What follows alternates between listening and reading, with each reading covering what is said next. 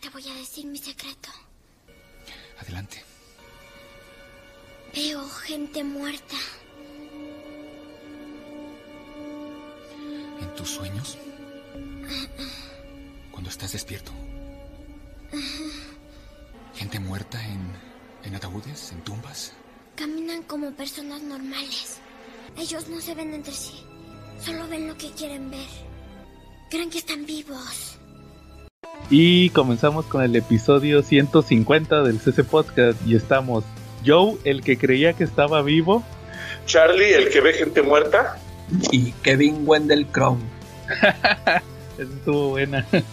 Y como cada semana, pues vamos a empezar primero mandando saludos. Primero, pues a comentemos cómics cabrones, el mejor grupo para hablar de cómics en, en todo Facebook. Saludos a, a, toda la banda. Pues a, primero a el eh, Papu Supremo Excel, también a David, a Quetza, saludos.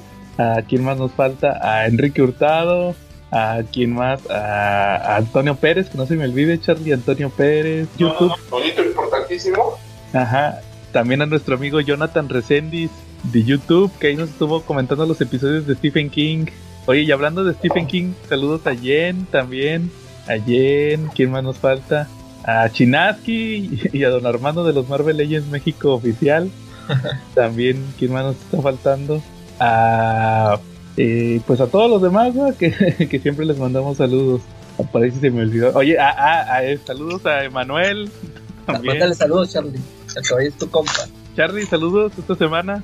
Sí, claro que sí. Saludos para nuestro amigo Elías que está ahí en el Applebee's. Saludos para el Rico, para la Rico, para Edson, para Rebeca, para Oscar, para Pablo, para Alfredo, para el Children que están ahí en el mesón. Eh, saludos para el Zuri, para el Christopher, para Samuel que están y para Andrea Alejandra que están ahí en el Apple de Veranda. Saludos también para Ángel Vélez, para la Rico. Eh, y sobre todo para el tremendo bebote Fernando González Aguirre, los Silver Riders y los Tortugos, que quién sabe si nos sigan o ya no nos siguen o qué onda, pero yo les sigo mandando sus saludos. Este, y saludos muy especiales para la mejor comunidad para comprar cómics en español, que no es otro más que el grupo del rey Marshall Fisher. Va muy bien, Charlie. Y saludos Va. para el señor que recoge los cartones del, los cartones viejos, que es el señor Diego. Ah, órale. Va muy bien, Charlie. Sal saludos, Calaca. Sa saludos a Jafet que dijo que nos iba a escuchar. A ver si es cierto. Ah. y a, a, a, al Diego, al Tello. Ah, bueno, a Emanuel ya dijimos. ah, muy bien. Oye, saludos, sí, ya, Jafet. Manifiéstate, Jafet, si nos estás escuchando. Va, muy bien. Charlie, cochino español esta semana. Mm, me llegó mi pedido de, de, Marshall Fisher. No sé qué tan nuevo, qué tan viejo sea, pero me aventé dos tomos hoy de chupete. Me aventé Órale. Dos que se van como chocolatito caliente, de verdad. Ya vimos la guerra mundial de Hulk, pero ahora vimos la guerra, pero ahora me, me reventé la guerra mundial de She-Hulk. ¿Cómo ves? ¿Y de qué va? Trata de que a She-Hulk se le llevan los Winter, los Winter Soldiers. Órale. La guardia, la Winter Guard, se, uh -huh. lo, se la llevan secuestrada para adoctrinarla y volverla a su propio Hulk me fascinó, me gustó muchísimo. No les voy a spoilear toda la trama, pero hay algo que me encantó y que yo creo que ahí se los voy a spoilear, ni modo. A ver, dale. Por versión de Namor, la que más a mí me gusta, la que yo siempre he añorado. ¿Cuál es? La versión de héroe. Órale. ¿Verdad? Es la que siempre digo, a mí como villano no me acaba de cuajar, pero como héroe se me hace buenísimo, ¿no? Y pues va a regresar de héroe con los Avengers, ¿no? Eh, Oye, ¿Esa, esa serie salió en el cómic de los Avengers? Sí, sí, sí, sí ya, ya Namor ya, ya ha decidido regresar con los Avengers y trae un cargo de conciencia muy grande después de todo lo que ha pasado, ¿no? Y eso está súper bien porque acuérdense que mientras más grande sea el cargo de conciencia, más va a ser el héroe. Entonces seguramente vamos a ver mucho de, de Namor en el futuro, ¿no? Muchos actos muy heroicos de él. Órale. Sí. Uh -huh. ¿Y, ¿Y qué más pasa en ese de She-Hulk, Charlie? Pues la encierran en un cuarto, en un cuarto los soviéticos, para usarla como arma de guerra, pero mientras la tienen encerrada, este, pues dejan pasar unos vampiros de Drácula a que se la chupeteen y tengan sangre. Porque acuérdate que en este momento el universo Marvel en México, los vampiros están muy presentes en una nación de vampiros. Y pues ahí están viviendo Drácula, el conde Chocula, todos los vampiros posibles, sabidos y por haber, el conde Contar, todos están viviendo muy felices en la de, de los vampiros y pues andan buscando sangre. Entonces ya buscaron la sangre, la sangre de Wolverine, pero pues como no se les dio mucho y Wolverine les hizo unas sabrosas cremas de que no les daba su sangre, pues se fueron sobre la she que estaba amarrada. Eh, todo esto es en Avengers, ¿verdad? Efectivamente, todo eso es en Avengers. Órale, de Jason Aaron. Va. Se empieza a componer bastante. Fíjate que esta alineación no me terminaba de cuajar por el güey ese del Ghost Rider que trae su carro. Como que no me terminaba de cuajar y Blade y todo eso. Pero pues ahorita que ya va a regresar Namor y que está She-Hulk, como que siento que ya se puede componer un poquito. Órale, sí, sí, escucha interesante. ¿Y, y, cuál otro Charlie, aparte de Avengers, decías? Uno ya bastante viejito. Ajá. El de la victoria de Spider-Man. ¿Cuál? El, el precio de la victoria de Spider-Man, donde se da el enfrentamiento final con, con Kincaid, ¿no? Ah, ya. Ajá, termina en el 74, 75 por ahí, de la más Y la verdad está, está 2-2. De repente está un poquito enredoso, porque se acuerdan que en algún momento cuando, cuando descubrió que Harry Osborn era la mente maestra después de todo lo que pasaba con Peter y que yo siempre dije que era un drogo y que los drogos no hacen planes muy profundos. Los drogos no hacen partos, ah, planes muy profundos a menos que hayan sido ofrendados a Mephisto. Y pues en esta historia vamos a ver cómo de repente el papá Norman Osborn terminó cambiando a su hijo por tener éxito en los negocios, su mal padre. y de verdad, o sea, de verdad, yo creo que se fue hasta la nota roja de arriba. Mira, hay papás que les pegan a sus hijos, otros que los mandan a pedir limosna, hay papás, no, hombre, horribles, pero que ya te cambien tu alma con el pingo, pues ya es otro tipo de maldad, ¿no? Pues sí, pero ya sabes lo que pasa con ese Norman Osborn.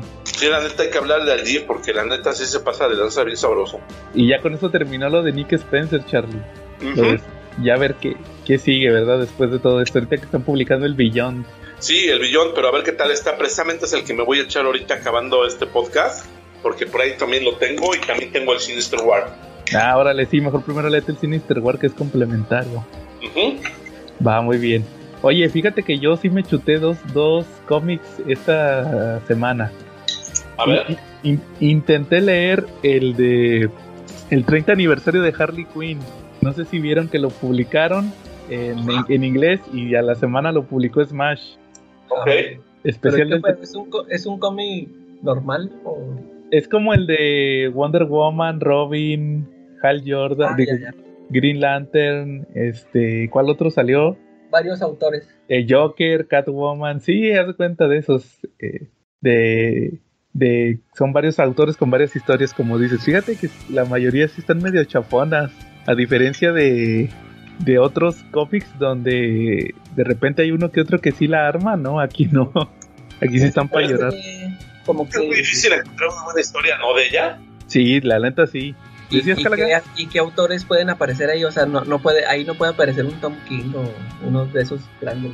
Pues la realidad es que no. Fíjate que representativos nomás estaba Amanda Conner y Palmiotti, que duraron, que fueron los que duraron un chorro con el título de, de Harley Quinn.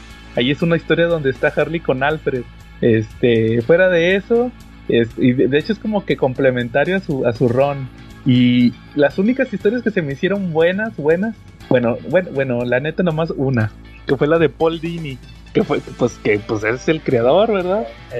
Obviamente esa era la de las que iba a estar acá mejores. Esa se la dibuja este Gillen March, no sé si lo ubican. Sí. Le dibujó a, a Tinion ahorita el Batman. Entonces, eh, pero ¿sabes por qué me gustó la de Paul Dini? Porque es una historia de, de Selina, Poison Ivy y Harley. De, de, también porque Paul Dini tuvo su título de las Gotham City Sirens, que eran ellas. Fue poquito antes de antes de, de New 52, que fue cuando las puso que vivían juntas y todo. Entonces se cuenta que es una historia donde viven juntas y se les ocurre hacer una fiesta para festejar que se cambiaron de casa. Invitan un chorro de villanas, pero, pero a Harley se le ocurre invitar a Wonder Woman y a Batichica. se pone bueno ahí. Pero, pero fíjate que me, se me hizo bien chistoso porque les voy a spoilear. Llega este Gagi, no sé si lo ubican. No. Ah, Gagi, Gagi es este un enanito que salió en Killing Joke, no en Killing Joke, en Three Jokers, ¿no te acuerdas, Calaca? Ah, ya, sí. Gagi fue el primer, este, el primer ayudante del Joker. era un payasito así enanito de los 40. Entonces, en, en ese título que regular que tuvo Paul Dini, él quería matar a Harley, porque supuestamente Harley le había quitado el lugar de ser el ayudante del, del guasón. Y aquí aparece, va, aparece en la...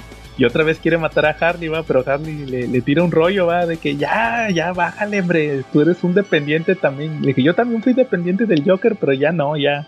Y, y se enoja, va, y le dice, no, pero es que yo no tengo nada. Y, lo que me dio mucha risa es que hace que se enamore de, de, Baby Doll, de la muñequita. Es un personaje que salió en la serie animada de Batman.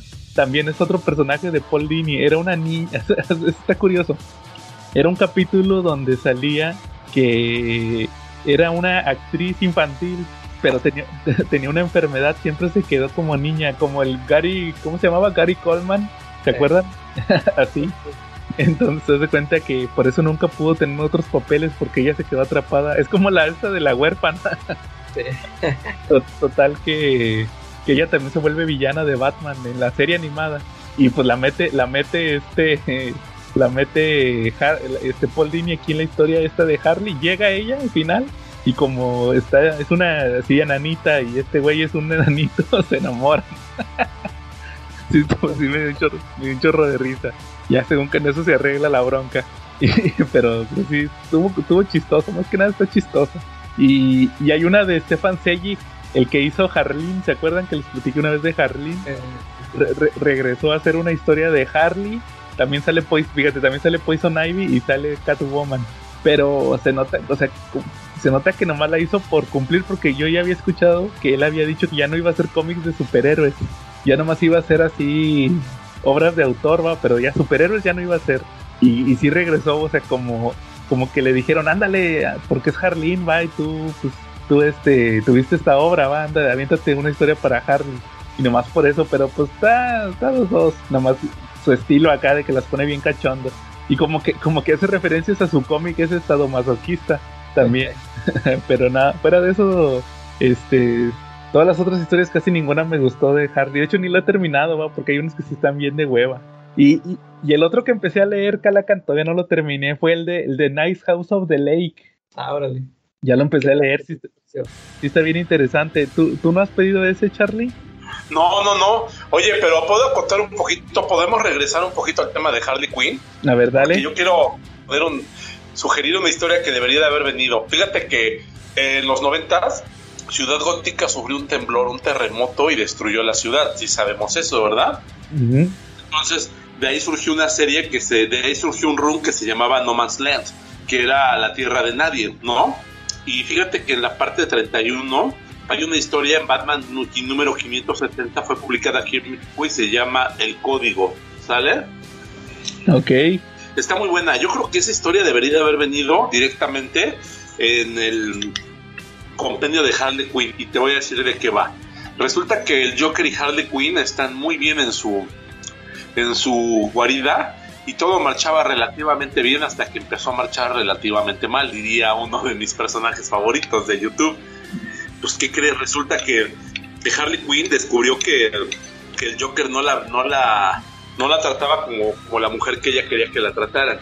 Entonces, pues resulta que, que ella va y encuentra por ahí un departamento y que era seguramente de una muchachilla, de una señorita de ahí de Gotham, porque tenía, pues era, tenía cosas femeninas, era un departamento de mujer soltera y tenía una colección impresionante de revistas Cosmopolitan. Entonces, este Harley Quinn se pone a leer las revistas Cosmopolitan y descubre una que dice 10 del código, 10 maneras de hacer que tu hombre se quede amarrado a ti y decide aplicar esa estrategia con el Joker.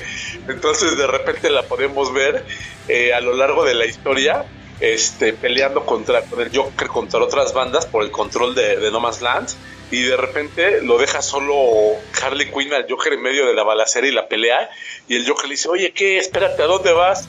Yo soy una chica y yo decido cuándo termina la cita y ahorita ya terminó y se va. Ella se queda viviendo en, en el departamento porque también le dice al Joker, que ella tiene que tener su propio espacio y su propio lugar, así lo dice el código. Entonces ella va intentando moldear al Joker a imagen y semejanza de la revista Cosmo y los resultados son hilarantes. Ahora Pues Fíjate que ese Charlie se me hace que viene Ah. eh, en el hardcover. Porque, porque siempre que, que cumple años eh, un personaje sacan dos. El hardcover, que son puras historias recopilatorias, así como tú dices, o sea, como que sus mejores historias. Y el, y el que salió en pasta blanda, esas son puras historias originales. Ok. Entonces se me hace que a lo mejor ese puede venir en el hardcover, porque sí sacaron uno de 30 años de Harley Quinn. Entonces se me hace que a lo mejor ahí puede haber, habría que checarlo. ¿Se te antoja o no se te antoja? La neta sí. Sí, se me antoja ver a ver qué tal está ese cómic. Habría que checarlo, Charlie. De hecho, fue obra de Denis O'Neill, fue el editor. John Constanza fue el letrerista, el de los letreros. Lo escribió Bronnie Carlton y lo dibujó Mike Deodato Jr. Ah, órale. Oye, Entonces- Charlie, y dijiste que es la parte 31. ¿Cuántas partes fueron? Uy, fue largo como la cuaresma, que confórmate con saber eso, Calaca. Ah, no manches. Pero como tres omnibuses, yo lo he visto como en tres omnibuses. Desde... Fueron un- Mira, yo lo empecé, yo lo empecé a cuando estaba trabajando para KFC y me iban a, a mandar a la nueva unidad de Angelópolis que iban a abrir por ese momento en Puebla. Pues yo cuando lo empecé a leer esta historia todavía estaba en planos la, la, este, la construcción del KFC en Angelópolis y cuando me cambié todavía no terminaba. Cuando tomé posesión de la unidad todavía no terminaba la serie, como ves. Órale. Oye, Pues, ¿sí la publicaron toda aquí en México? La gran mayoría. Lo que pasa es que lleva muchos timings, pero aquí en México sí publicaron bastantitos, ¿eh? Yo creo que mínimo unos, mínimo unos veintitantos capítulos sí, sí publicaron, si no es que un poquito más. órale. Habría que checarse un día los Reddit de Smash. Ahorita que cabe en iPhone. La verdad estaría genial. ¿Cómo ves, Calaca? ¿Se te antoja leer al Joker, influenciado por las teorías de la revista Cosmo? Sí, voy a checar ese. ¿Cuál número dijiste? Batman. Batman 570, el código. Órale. Va, Charlie, muy bien. Oye, te decía, el, el otro cómic, Charlie, también que yo leí fue el de The Nice House of the Lake. o Le pusieron la, la linda casa del lago, que es de Tinion. Ok. Eh, de Tinion, que estaba escribiendo en Batman. No sé si tú te, te supiste, Charlie. Se salió de, se salió de Batman y se fue a hacer cómics a Substract, ¿va, Calaca? También, a Substract. Sí, también. Pero tenía un, proye- proyecto en DC eh, independiente. Es una historia de terror, está padre, Charlie. Oh, Esa la quería pedir ahorita, pero de repente la falta de unidades monetarias no renovables Ajá. dinero me obligó a no pedirla esta semana. Yo creo que ahí en 15 días o 20 la pido. Sí, la neta Oye, esa, se la- esa, por qué, ¿esa por qué sale más caro? ¿Es en tamaño más grande? sí, es más grande. Es, Sí, es- sí me- es que sí me fijé que estaba un, un precio más. más es como el Monster. eh, Sí, que ya tenían rato que no sacaban uno en ese tamaño de, de vértigo diagonal Black Label. Eh, El último que sacaron se me hace que fue la parte 2 de Doom Patrol, si no, si no me falla la memoria. no, sí, ya tiene rato. Sí, que te acuerdas que de, de por sí se tardó un chorro esa, esa parte 2 de Doom Patrol Ah, sí. de, de Gerard Way. Entonces, este, fíjate que, el- que Charlie lo dibuja, es de Tinion y lo dibuja es Álvaro, ¿Álvaro qué? Martínez, que fue de los que le dibujaron, le dibujaron Detective Comics a Tinion. Fíjate que yo traía la duda de cuál de los dos dibujantes era, porque traía dos dibujantes en su mayoría. Ya cuando vi que era este, dije, ah, era el, el que dibujaba más acá, más sucio. Se nota mucho en su estilo. El, el otro, el otro era Eddie Barrow, es un, Ah, un brasileño. Ese se fue, ese se lo llevó para ser superhéroe. Este, pero este otro es el que manejaba para los de autor y, y sí queda muy bien el, el, el estilo para ese cómic. La neta sí me gustó. La, la historia, Charlie, sí estaría bueno, estaría bueno para una serie, ¿no? La adaptación. ah, este sí, muy así psicológica, como pa, como pa película de Shyamalan. ¿Te, te digo de qué va, Charlie? A ver. Mira, haz de cuenta que es un cuate que siempre que conoce a una persona o se relaciona con una persona, les pregunta, oye, ¿y tú cómo crees que va a terminar el mundo? ¿Cómo va a ser el fin del mundo? Y se pone a platicar con ellos así, ¿va? De, de cómo va a ser. De hecho, de hecho no sé, no creo que te acuerdes, Charlie, pero el Calacas de aquí ya nos había recomendado ese cómic una vez. Ajá, ok, a ver. Te digo, entonces te das cuenta que siempre que conoce a una persona o así a sus allegados les pregunta, oye, ¿tú cómo crees que va a acabar el mundo? Y, y resulta que un día les habla a, a ciertas personas de- que conoció en su vida, que les llama que son como elegidos. No, que tal elegido, ah, tal, tal y tal.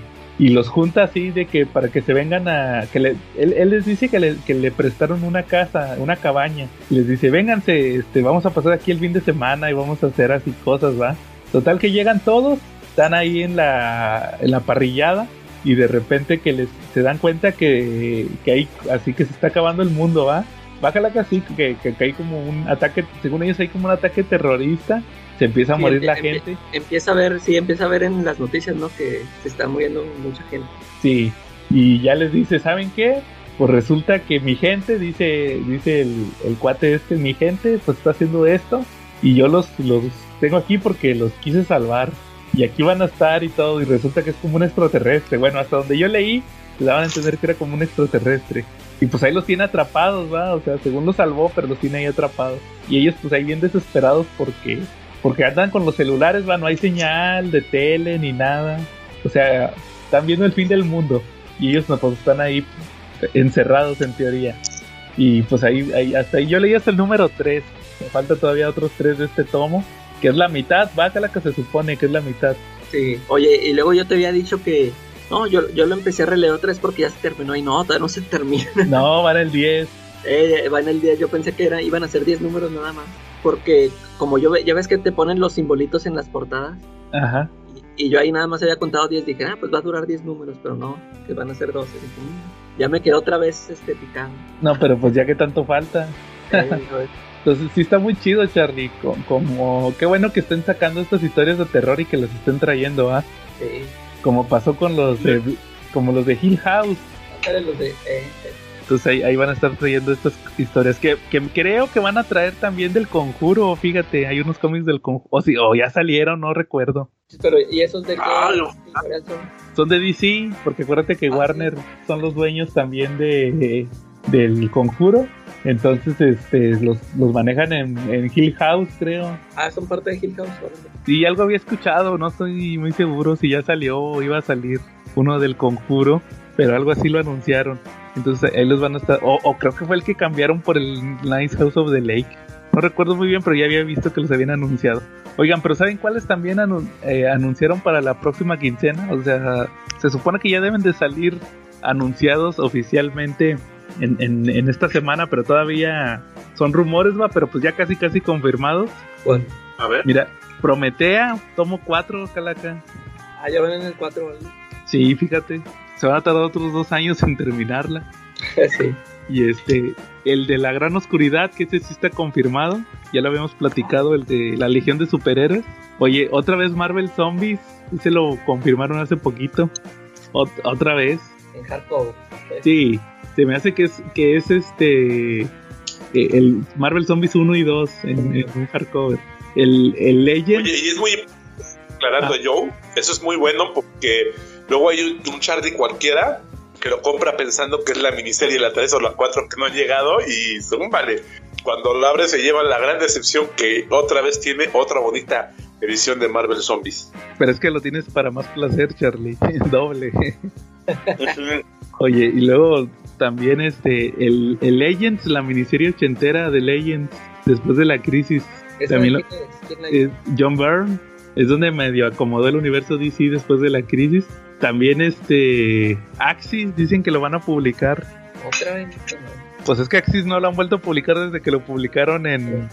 Pero a mí se me, o sea, eh, así mi reacción fue porque otra vez, pero si no sirvió, ¿no? A nadie le gustó. No, pues a mí no me gustó. Y este. Se, me hace raro de que pues, no fue una historia así muy buena como para que la republique. Pues es que como están republicando todos los eventos en el clásicos modernos, no, ese es el de DC, en el grandes eventos. Tienen que desquitar las licencias. Ándale, sí, pues ya las tienen traducidas. También este. Oye, el, el Future State del Suicide Squad que salió hace un, hace un tiempo también lo van a volver a. que salió en inglés, ¿va? Ahora ya lo van a publicar en español. Sí. Y el que me sorprendió mucho, el tomo que sigue de Daredevil, o sea, no tiene ni un mes, creo que salió. Ah, ya vas, órale, el 3. El no, es el 6. Es del. Ah, del de Chip Zdarsky. Ah, perdón, sí, tú, tú, decías el de Frank. No, el de Frank Miller es el próximo mes. A, finales de noviembre va a salir el de Frank Miller según los eh, calendarios estos filtrados. Pero el, pero el de Chip Zdarsky, el tomo 6 ya va a salir este en esta quincena. Ya va a ir en el 30. ¿Y tú vas a ir por el Leyenda Show o no vas a ir por ese? El Legends, yo creo que sí, Charlie. ¿Ya sabes de qué va? Pues nunca lo he leído. ¿Tú sabes de qué va? Sí, cómo no. Ahí el villano principal es, es Gordo, es Glorious, es Gordon Godfrey, creo. Glorious Godfrey, Godfrey. Y resulta que él es una especie de predicador, es alguien que puede influenciar a la gente y lo hace para atacar mediáticamente a los superhéroes por instrucciones de Darcy. Él también es de Apocalipsis. ¿Cómo ves? Entonces, ahí por medio de la bendita palabra, está a punto de destruir a los superhéroes de DC Comics. ¿Cómo ves? Órale. Para que veas hasta dónde pueden llegar los chismes. Ese lo deberían de leer tú y el Diego Calaca para que se les quiten los enredosos. Han de ser enviados de Apocalipsis ustedes dos. Son nuevos dioses. Fíjate que sí me llama la atención a, ver si lo, consigo. Entonces, pues esos son los, los avisos los, avisos de que va a publicar Smash. Yo creo que eh, eh, para el lunes, martes ya deben estar en las preventas. Es para ver qué, va a salir oficialmente. ¿Cómo ven? Muy bien. Eh, Charlie, ¿algún tema que traigas esta semana? Eh, no, yo esta semana nada más me leí esos cómics, ando como medio frito, pero pues tengo esperanzado a que ustedes traigan mucho de qué hablar. Ah, muy bien. ¿Tú, Calaca, algún tema? Fíjate, no, yo, yo nada más ese, quiero comentar de otro cómic de James Tynion que terminé de leer, este, no sé si te acuerdas, aquí también lo, creo que aquí lo comentó Quetzal, yo ya había, lo había comentado también por ahí en un post, eh, una serie que se llama The Closet. Ajá. Eh, es, es, una miniserie de nada más tres números. Y fíjate que se, se, me hizo muy chido. Nada más que aquí sí no les quiero contar eh, mucho, o sea, de plano casi nada, porque eh, como es muy poquita la, o sea, son poquitos números, pero no spoilerles. Y de hecho, fíjate que también esta se, se siente así muy Shyamalan, esta historia. Órale. Tiene un giro, sí, que pues yo ni me lo esperaba, o sea, que se va para otro lado. Pero pues nada más así, para que sepan, este, haz de que es la historia de una, pues, una familia que como que se acaba de mudar y, y el chavito, tiene un chavito así, muy, muy chiquito, no debe ser unos cuatro años, cinco años, no me acuerdo. Y, y, pues que les a cada rato, en la, cada noche se despierta gritando, y, o sea, avisándole a los papás que es que aquí hay un monstruo ahí en el closet ahí, ¿no? Total que estos lo calman de que no, no hay nada, ya duérmete. Y, y pues ahí se, este, sí se ve, hace, haz de cuenta que ahí se ve un monstrillo, pero haz de cuenta que sí, te, digo, está bien Shyamalan, ahí, ahí, para que lo chequen, ya no les quiero decir nada más para que, a ver qué tal les parece, a mí se me hizo muy chido la historia. Ahora le dices que es The Closet. The Closet. Eh. ¿Y en dónde lo publicó? En Image. Ah, órale. Eh, ¿Y quién se lo dibujó? Ay, no me acuerdo. Es un. Creo que no, no lo. No, no me acuerdo si lo. Si lo haya usado en Batman, pero también está un, es un dibujo así raro, así como el de la Casa del Agua, así, así como sución. Está muy raro. Órale. Va, entonces sí se, sí se escucha bueno. Oigan, ¿ya vieron el final de She-Hulk?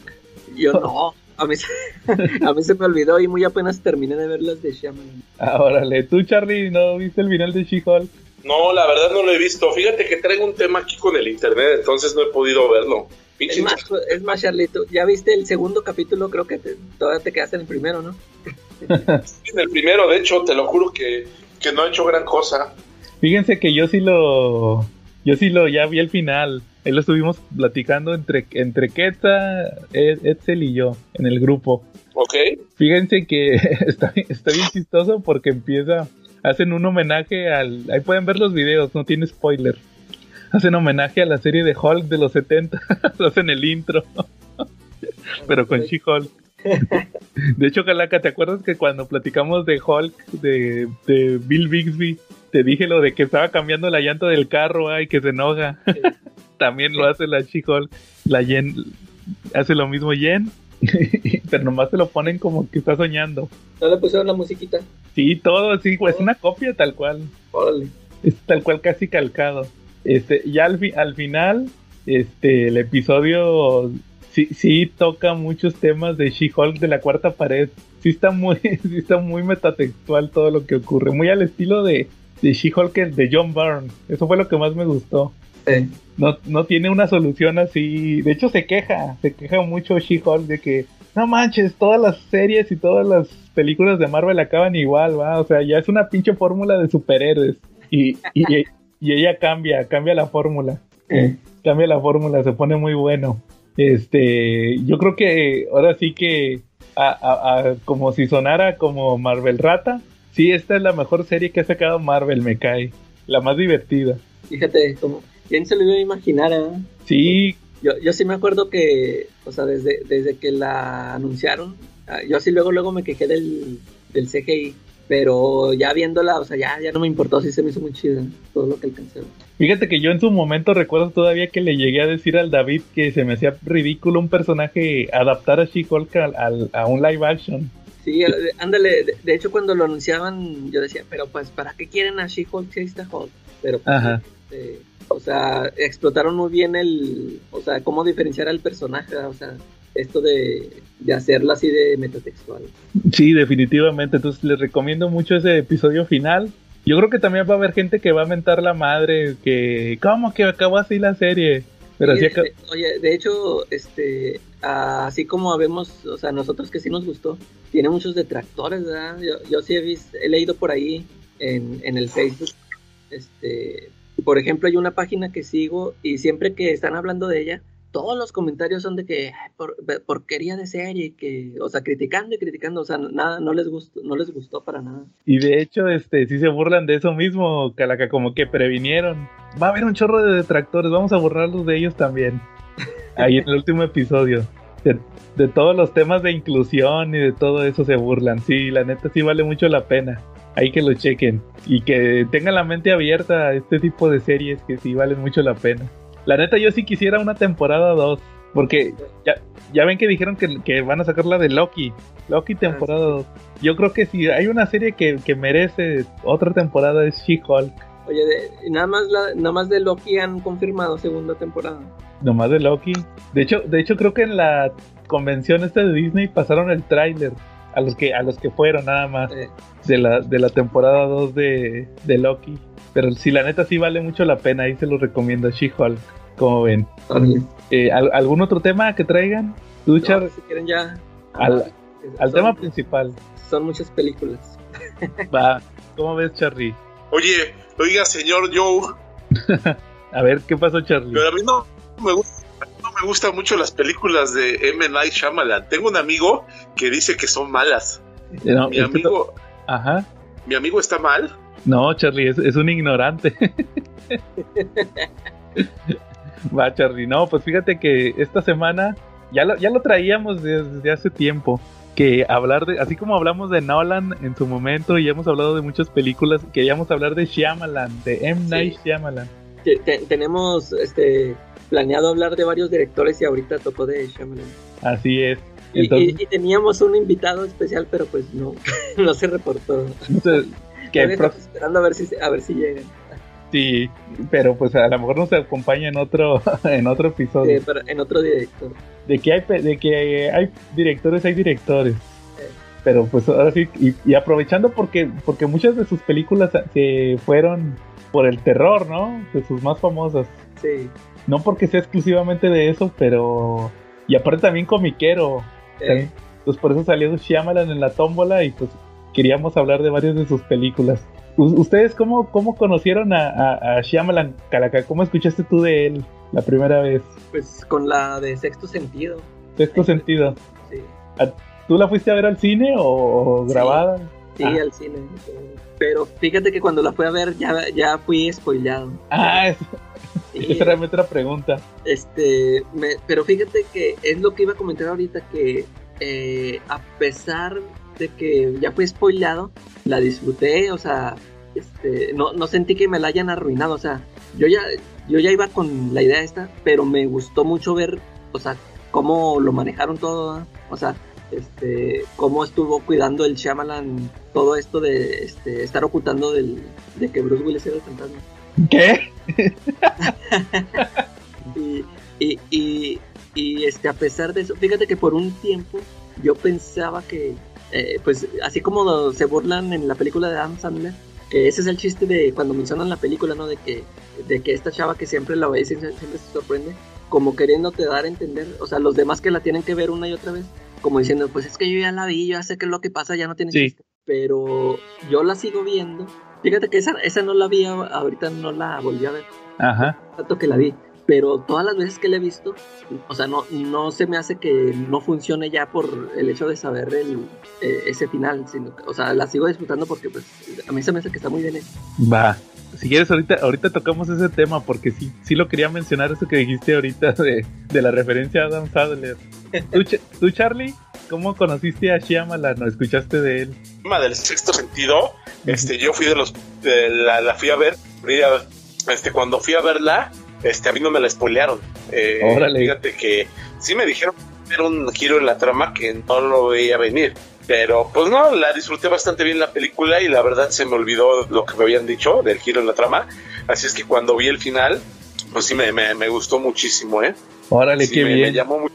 Y me acuerdo que ese día, cuando, como anécdota personal, cuando ya íbamos en camino a casa, este, los amigos y yo, después de haber ido al cine, ellos agarraron y teníamos la facultad de hacernos maldades. Entonces de repente empieza, no, esta película a Carlitos le hubiera gustado. Pero fíjate que qué mal, y yo había tenido un accidente fuerte hace medio año medio atrás. Le hubiera gustado mucho esta película. Y que así como 10 minutos me la fueron aplicando. ¿Cómo ves? Eso estuvo chingón. Sí. A mí me pasó así como aquí al Calaca. A mí también me la spoilearon. Pero Y, y así en mala onda, o fíjate que co- como que en aquel tiempo no estaba mucho eso con que dijeran, no, que el spoiler y que no qué. Porque a mí me la comentaron así de que está buena la película, pero pues, eh, pero al final pasa esto. O sea, no, no- no lo sentí así que yo, yo también sí me acuerdo que no me enojé, pero pues sí, este, si hubiera estado más chido haber ido ¿no? De, sorprenderte. Es que, bueno, les decía, a mí me tocó así justamente. También me la spoilearon de que no, que la de sexto sentido se trata de esto. De que el niño ve a los muertos y el chiste es que el, Bruce Willis está muerto. Entonces, como decía, eh, ahorita lo que yo quería tocar antes de empezar a checar las películas era que, que Shyamalan tiene esta característica, va, del, del giro en la trama, el plot twist, como dicen, que ya, que de hecho tú ya lo intuyes en, en, en su estilo de cine. Siempre que ves una película de él dices, algo va a pasar o, va, a tener un giro. Pero eso también lleva como, como de cierta manera eh, el problema de que si te spoilean o si ya viste la película, ya lo que tú decías ahorita, que a, la- que a lo mejor sí las disfrutas, yo no digo que no, pero, pero de que eh, nomás solamente lo vives una sola vez, la sorpresa. sí. Es como lo que decías ahorita, la referencia que Charlie, no sé si tú Charlie, si viste la película de Adam Sandler, la, la de Drew Barrymore donde pierde la memoria. Sí, sí, claro, la de como si fuera la primera vez, ¿no? Ándale, así le pusieron aquí, como si fuera la primera vez. Que, que resulta que la Drew Barrymore, como todos los días pierde la memoria, cree que todos los días es el cumpleaños de su papá y le regala la de sexto sentido y siempre dice, ¿la vemos? Sí. y siempre ven sexto sentido y, y cuando la termina de ver les dice, no manches, este, qué final. Ustedes lo veían, lo esperaban y como el papá y el hermano ya, la habían visto pues 100 veces, va, porque ya pasaron más de 100 días.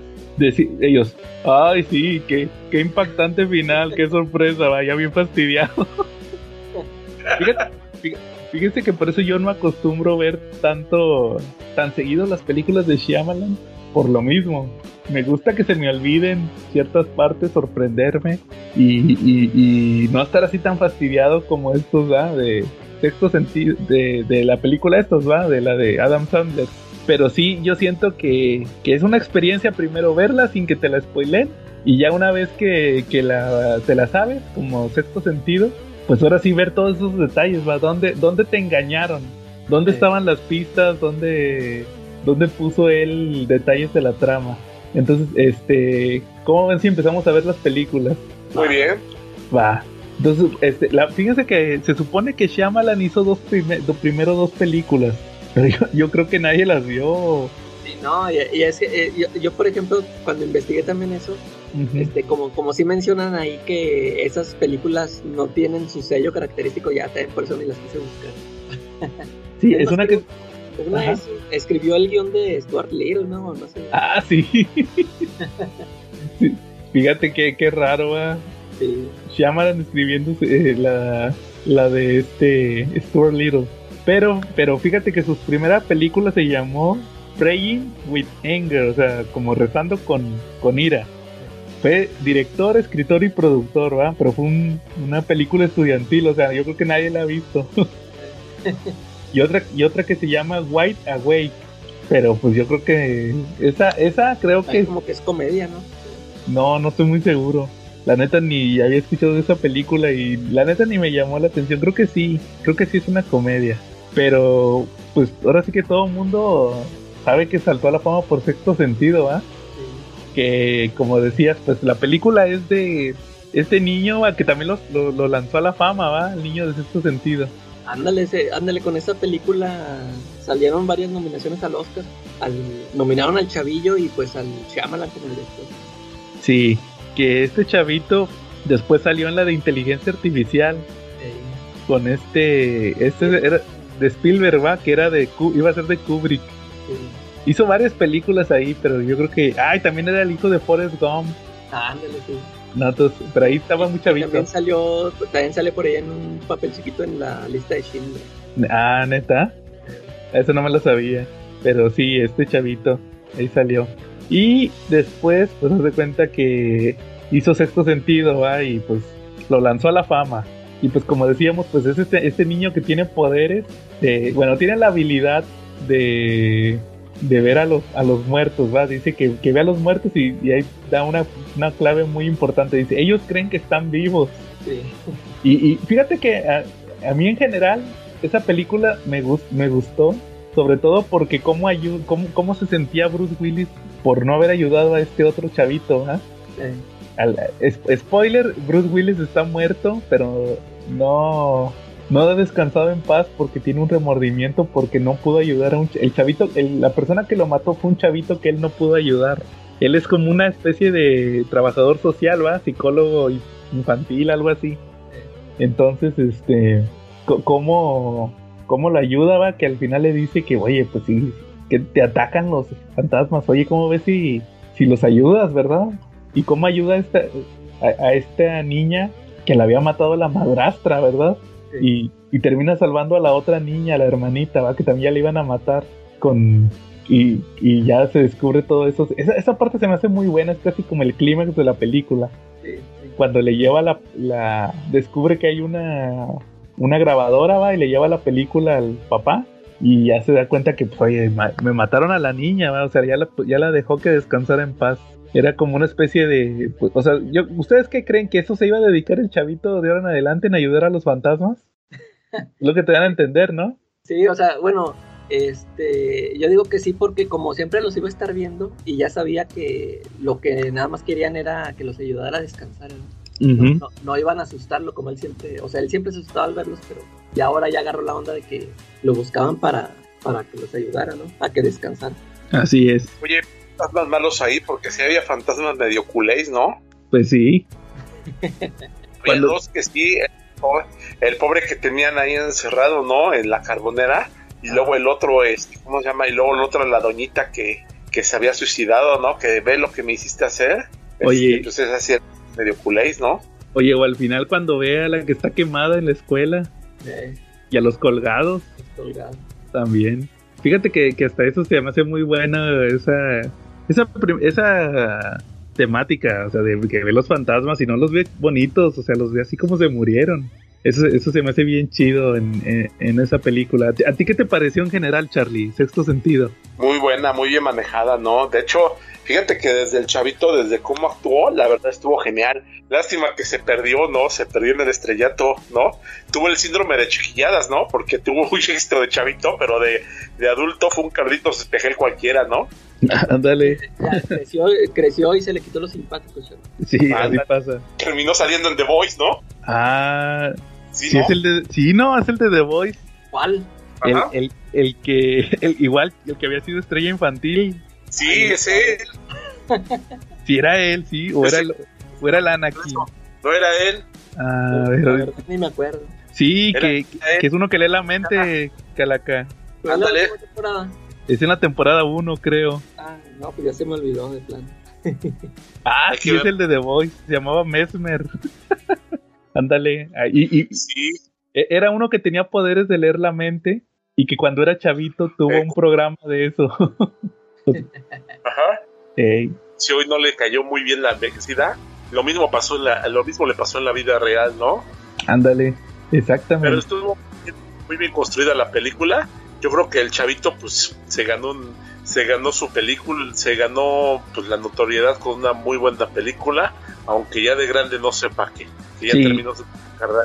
Sí, no, por- así como dijo yo, por lo menos este, hizo esa de inteligencia artificial y luego hizo otra con Kevin Spacey, no sé si le vemos, es Cadena de Favores, sí, ¿no? Eh, Ah, Esa está, bu- eh, está buena, está entretenida, es un como un drama.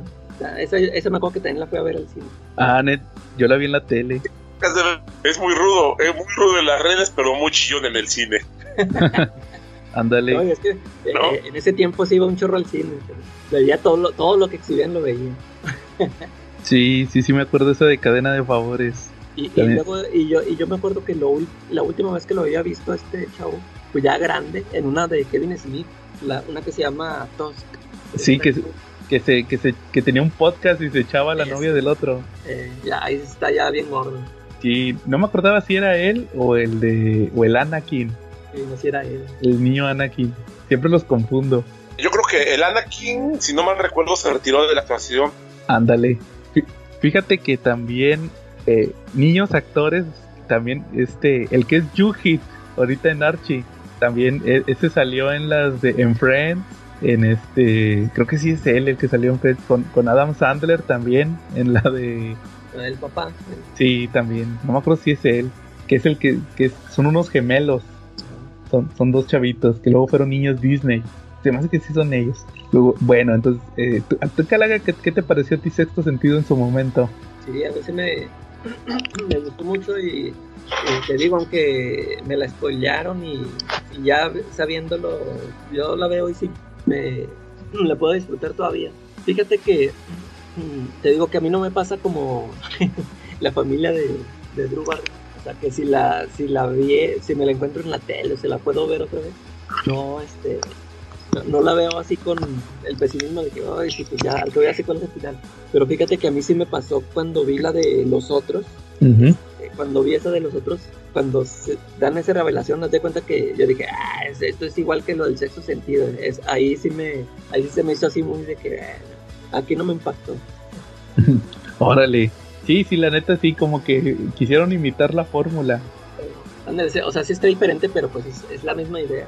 Sí, sí, o sea, de que hay una revelación y que tiene que ver con fantasmas. O sea, a, grandes rasgos sí. Sí sería como que agarrar la misma idea y tratar de hacerle un giro, ¿ah? O sea, al Shyamalan. Sí. Va muy bien. Entonces, este, después, después de Sexto Sentido, su siguiente película fue una que tenía que ver con cómics, Charlie. La de- Vamos, Charlie, para que la veas. Porque Charlie dice que no la ha visto, la de Unbreakable, que aquí le pusieron el protegido. ¿Sí, sí sabes de ¿No fue la de la, ¿no fue la aldea? No, eso fue mucho después. Fue la de la de Bruce Ah, Willis. Como, como que agarró. ¿Se han fijado cómo agarra de- sus actores como en rachitas? Sí, lo repite. Ahí agarra a este a Bruce Willis otra vez. De, de- de hecho, por ahí dicen que este quería a Bruce Willis para que saliera en señales. También. Eh, sí, en lugar de Mel Gibson. Pero ya no, ya no supe si ya no pudo Bruce Willis o, o ya no quiso repetirlo tanto y le dio a Mel Gibson. Yo creo que fue porque no le pegó tanto en su momento la de El Protegido, ¿no? Ya ves que decían que quería una trilogía y que no le no la pudo hacer en su momento porque no le no le fue redituable. Sí, o sea, no, ándale, no tuvo el mismo éxito que con Sexto Sentido, ¿no? Pues yo creo que a lo mejor pudo también haber eso influido. E- Esa película, Charlie, se trata de que Bruce Willis es un padre divorciado. Bueno, no está divorciado, está como Separado. separado de la esposa. Este, su esposa es esta, la, la Jenny, la de Forrest Gump. Y resulta que un día va, va a Nueva York en tren, se regresa a su casa y de repente cuando se regresa venía en el tren y se descarrila. Y es un accidente donde se mueren como, como 500 personas, no, bueno, no 500, como 300 personas. Y él fue el único que sobrevivió. No le pasa nada. Sí, na- nada de nada, ni un golpe, Charlie, nada. Entonces se le aparece este, se le aparece Samuel Jackson, Charlie, que resulta que es un, una persona que tiene una enfermedad de estas que sus huesos son muy frágiles. De hecho, cuando nace, eh, cuando empieza la película es en la escena donde él nació Ah, Sí, está chido. Y que nace y de volada el doctor dice, ¿qué le hicieron a este pobre niño? Y todas las señoras, pues, no, nada, no, no, se les cayó, ¿verdad? No, no, no, no. Porque ya traía los brazos fracturados y las piernas creo que fracturadas desde que nació Charlie. Imagínate. Y resulta que... ¿Tiene el mal del mírame y no me toques? Pues casi, casi.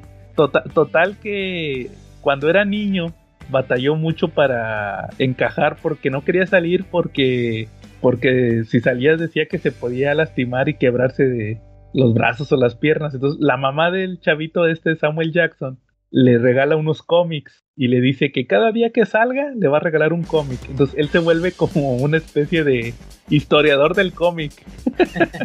un chunga cualquiera. Y este y resulta que se obsesiona tanto, tiene una galería de arte de puros originales.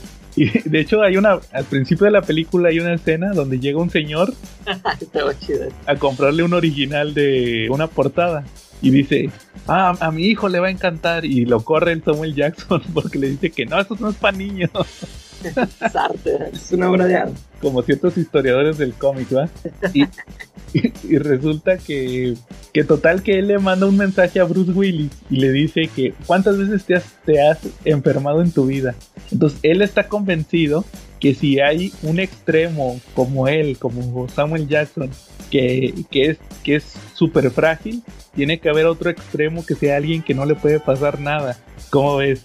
No te, es, es, es, una película que está muy relacionada con los cómics. La neta, no sé si, si spoilearte el final. La neta, no te lo voy a spoilear. Pero vean, pero vela, Charlie. ¿A ti qué te pareció esa película en su momento, Caraca? Fíjate que te voy a decir que para mí, eh, o sea, la trilogía completa eh, son las mejores que hizo, bueno, de mis favoritas que hizo Charlie. Por, el tema de los cómics, ¿no? Porque sí, claro. sí, tiene, ahorita vamos a mencionar otras que también están muy chidas, ya con otro tema. Pero es que sí, cuando vi esta película, este, creo, a ver si, este, no, me acuerdo bien de la fecha, pero creo que salió antes de la de X-Men y de Spider-Man. Este, y entonces cuando vi esta película que trataba del tema de los cómics, pues para mí se me hizo algo bien fregón.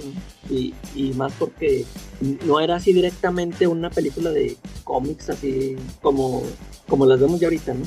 Este, eh, a mí me pareció una carta de amor a los cómics, todo, o sea, porque sí maneja todo, todo, lo que te cuenta el Samuel L. Jackson, de que el villano y que aquí que está, o sea, de todo le cuenta que la debilidad y todo este rollo. Los poderes, todo. Sí, o sea, todo se, se, me hizo muy chido, o sea, me, me gustó mucho la, eso que te digo, la carta de amor a los cómics que, uh escribió para mí. Este, y luego, que ahorita hablamos de la. Cuando completa la trilogía, pero a mí sí me gustó toda la trilogía completa. Ahorita la comenzó. Sí. Esa es de mis, de mis favoritas, esa, esa serie. Fíjate que, que concuerdo contigo de que es una película que para su, para su momento parecía casi hasta como un documental, con todo lo que hablaba Samuel Jackson de los cómics de que no, que mira, que los superhéroes, que no sé qué, y que los villanos, va, y que está el villano, de hecho lo dice la mamá al final, está el villano que es inteligente y el villano que es músculo. Entonces todo eso, todo eso, cómo lo, cómo lo menciona y todo, que cómo, cómo mueve, como dice él, va, de que debe de haber un extremo, va, y de que no, que usa tus habilidades para el bien y todo eso se vuelve una especie de mentor, Charlie, el Samuel Jackson de Bruce Willis. Porque él, el Bruce Willis, Charlie, está todo acomplejado de sus broncas personales con la esposa. Y, tiene un chavito, y el chavito es el como que se empieza a convencer de que, oye, mi papá es un superhéroe, ¿va? O sea, como que se empieza a convencer. Sí. Y, y, les, voy, les voy a pasar un dato curioso. En la película, Charlie, hay una parte donde el, el chavito ah. se, se convence tanto que le agarra una pistola y, le iba a tirar un balazo. Estaba, el, chavito estaba convencido que el papá le iba a rebotar la bala. Entonces, no sé si sabías, Calaca, que esa escena se la metieron como homenaje a algo que le pasó a, George Reeves, el Superman de la televisión, el que fue antes, el que fue antes de Christopher Reeves. Que, supuestamente un chavito así se le apareció, o sea, un niño que dijo, no, es que eres Superman y quiero ver cómo te rebota la bala. Y pues se espantaron todos, va, de que, ay, güey, le va a tirar un balazo a George Reeves. Y nomás que a él se le ocurrió decirle, mira, si me tiras el balazo, me va a rebotar la bala y le vas a pegar a alguien, entonces mejor dame la pistola. Y ya el chavito le dio la pistola, o sea, era un niño inocente. Entonces así es como un homenaje lo que hiciera este chavito. Y, y, obviamente Charlie, como es Shyamalan, tiene un giro al final que no te quiero spoilear. Está muy chido. Sí, la neta sí. Pero sí es como medio anticlimático, ¿no? ¿No te parece, Calaca, como al final nomás sale el giro y al final sale nomás unos que... Ah, sí, en, en letritas nada más, ¿no? Sí, ándale, eso sí como que dije, ay, o sea, como que, como que le quisieron dar un cierre muy dramático. ¿Cómo se...? Y ya nomás, pues pasó esto, pasó esto. Pero eh, sí, sí, cierto, este, sí te quedas así de que, órale, o sea, estuvo chido, pero pues me dejaron así, me cortaron, ¿no? Lo, bueno es de que después vino la, la Sí, y luego, bueno, después de, de Unbreakable, de El Protegido del 2000, luego en el 2002 hizo la que yo, la que yo considero su mejor película. Y, esa, la, esa sí la acabo de rever. Bueno no, no, bueno, no es su mejor película, es mi película favorita de Shyamalan. La de Señales. ¿Sí la viste tú, Charlie? Señales de Mel Gibson. La de los ovnis. Dígame la de qué va Señales. ¿No la has visto? No, no, no, les dije que no he visto casi nada de M. Night Shyamalan.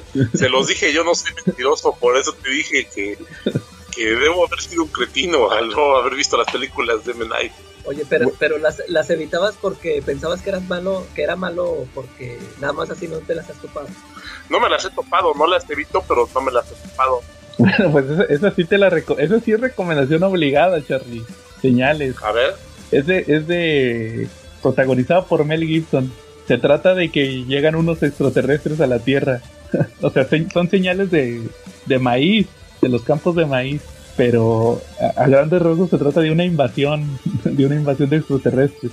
Y, y este Mel Gibson es un campesino que fue reverendo. Y tiene a su hermano que es el Joker, el Joaquín Phoenix, el broma.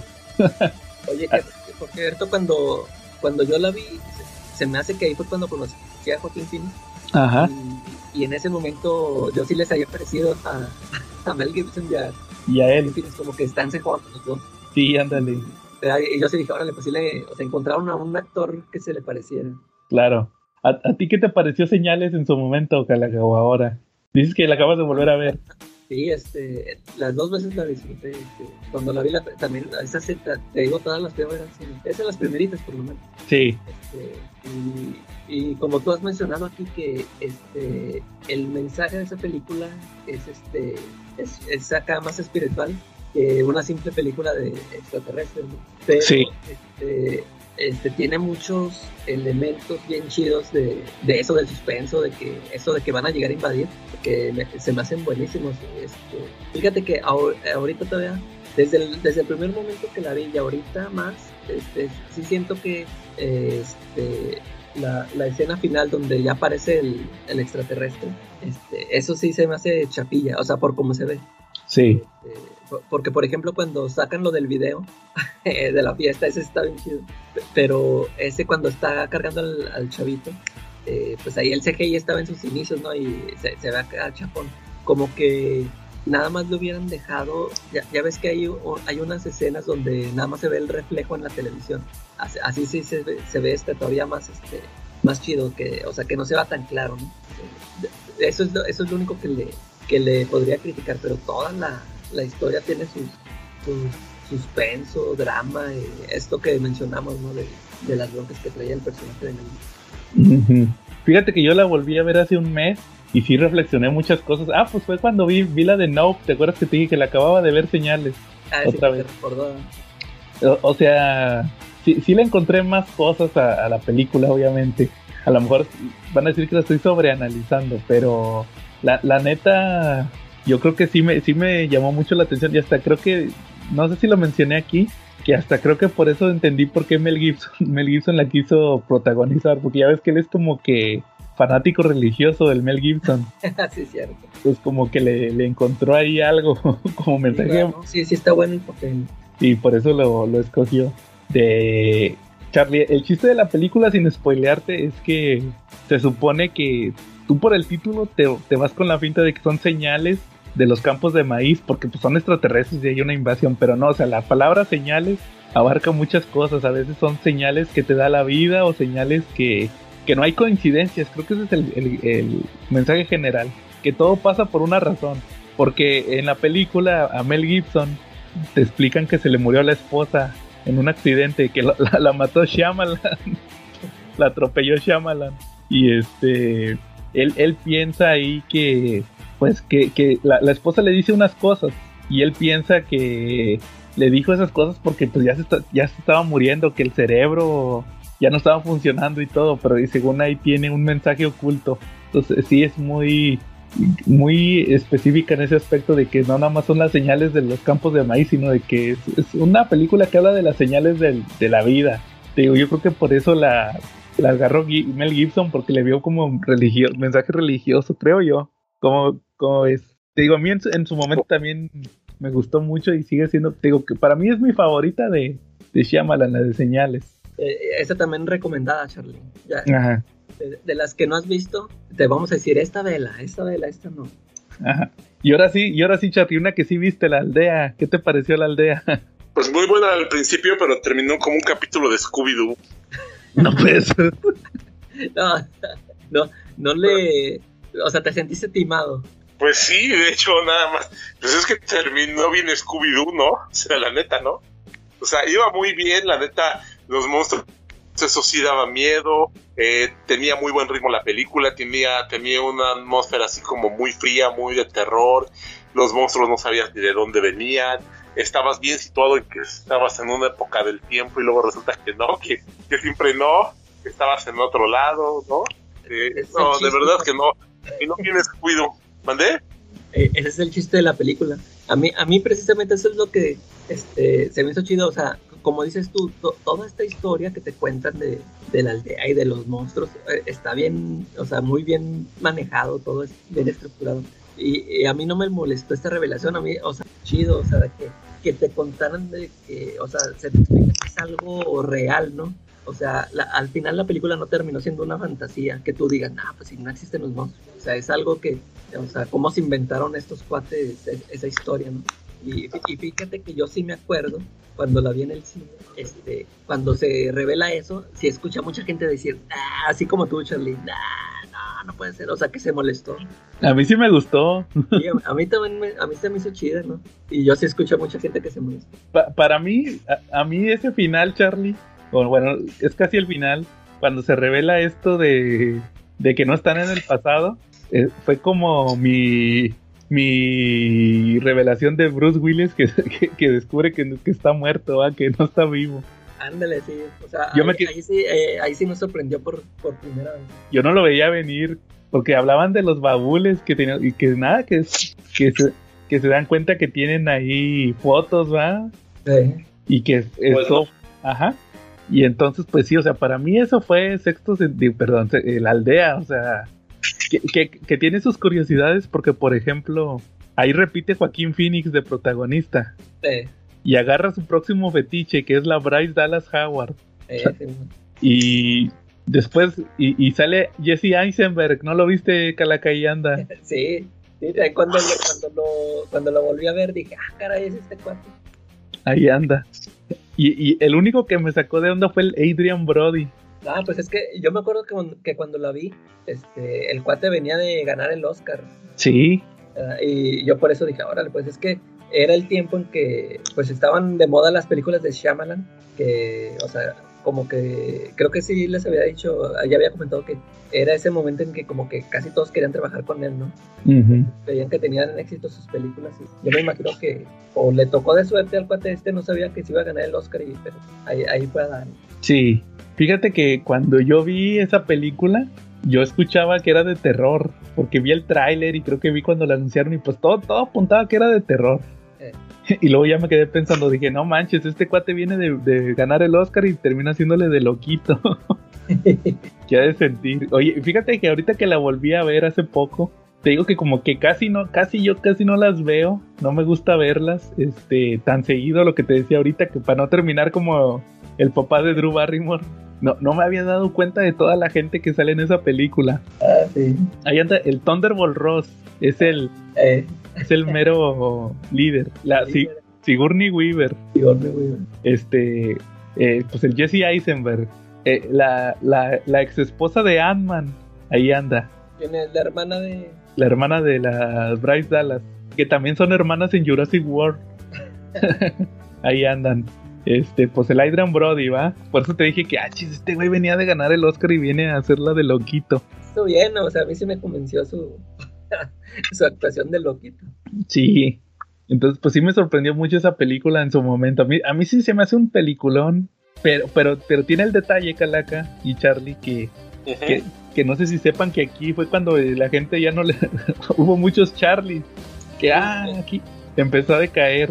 Sí, precisamente eso, este, así como dices tú, como que se hicieron los dos bandos, ¿no? De, de, a los que sí nos gustó el giro Ajá. y a los que se sintieron timados y ya, este, ya empezaron a criticar todas las películas de Shyamalan. Cha Charlie, hasta, hasta aquí terminan las recomendaciones por el momento. ya. Muy las que vamos a mencionar de ahora en adelante, sí, bríncatelas. Va, va a haber, bueno, una, unas, unas sí están buenas. Pero... No, pero, pero estamos hablando de ah, la, la, Se viene una rachita. Sí, la edad oscura. Fíjate que, que después de esa, se avienta esta de la dama del lago.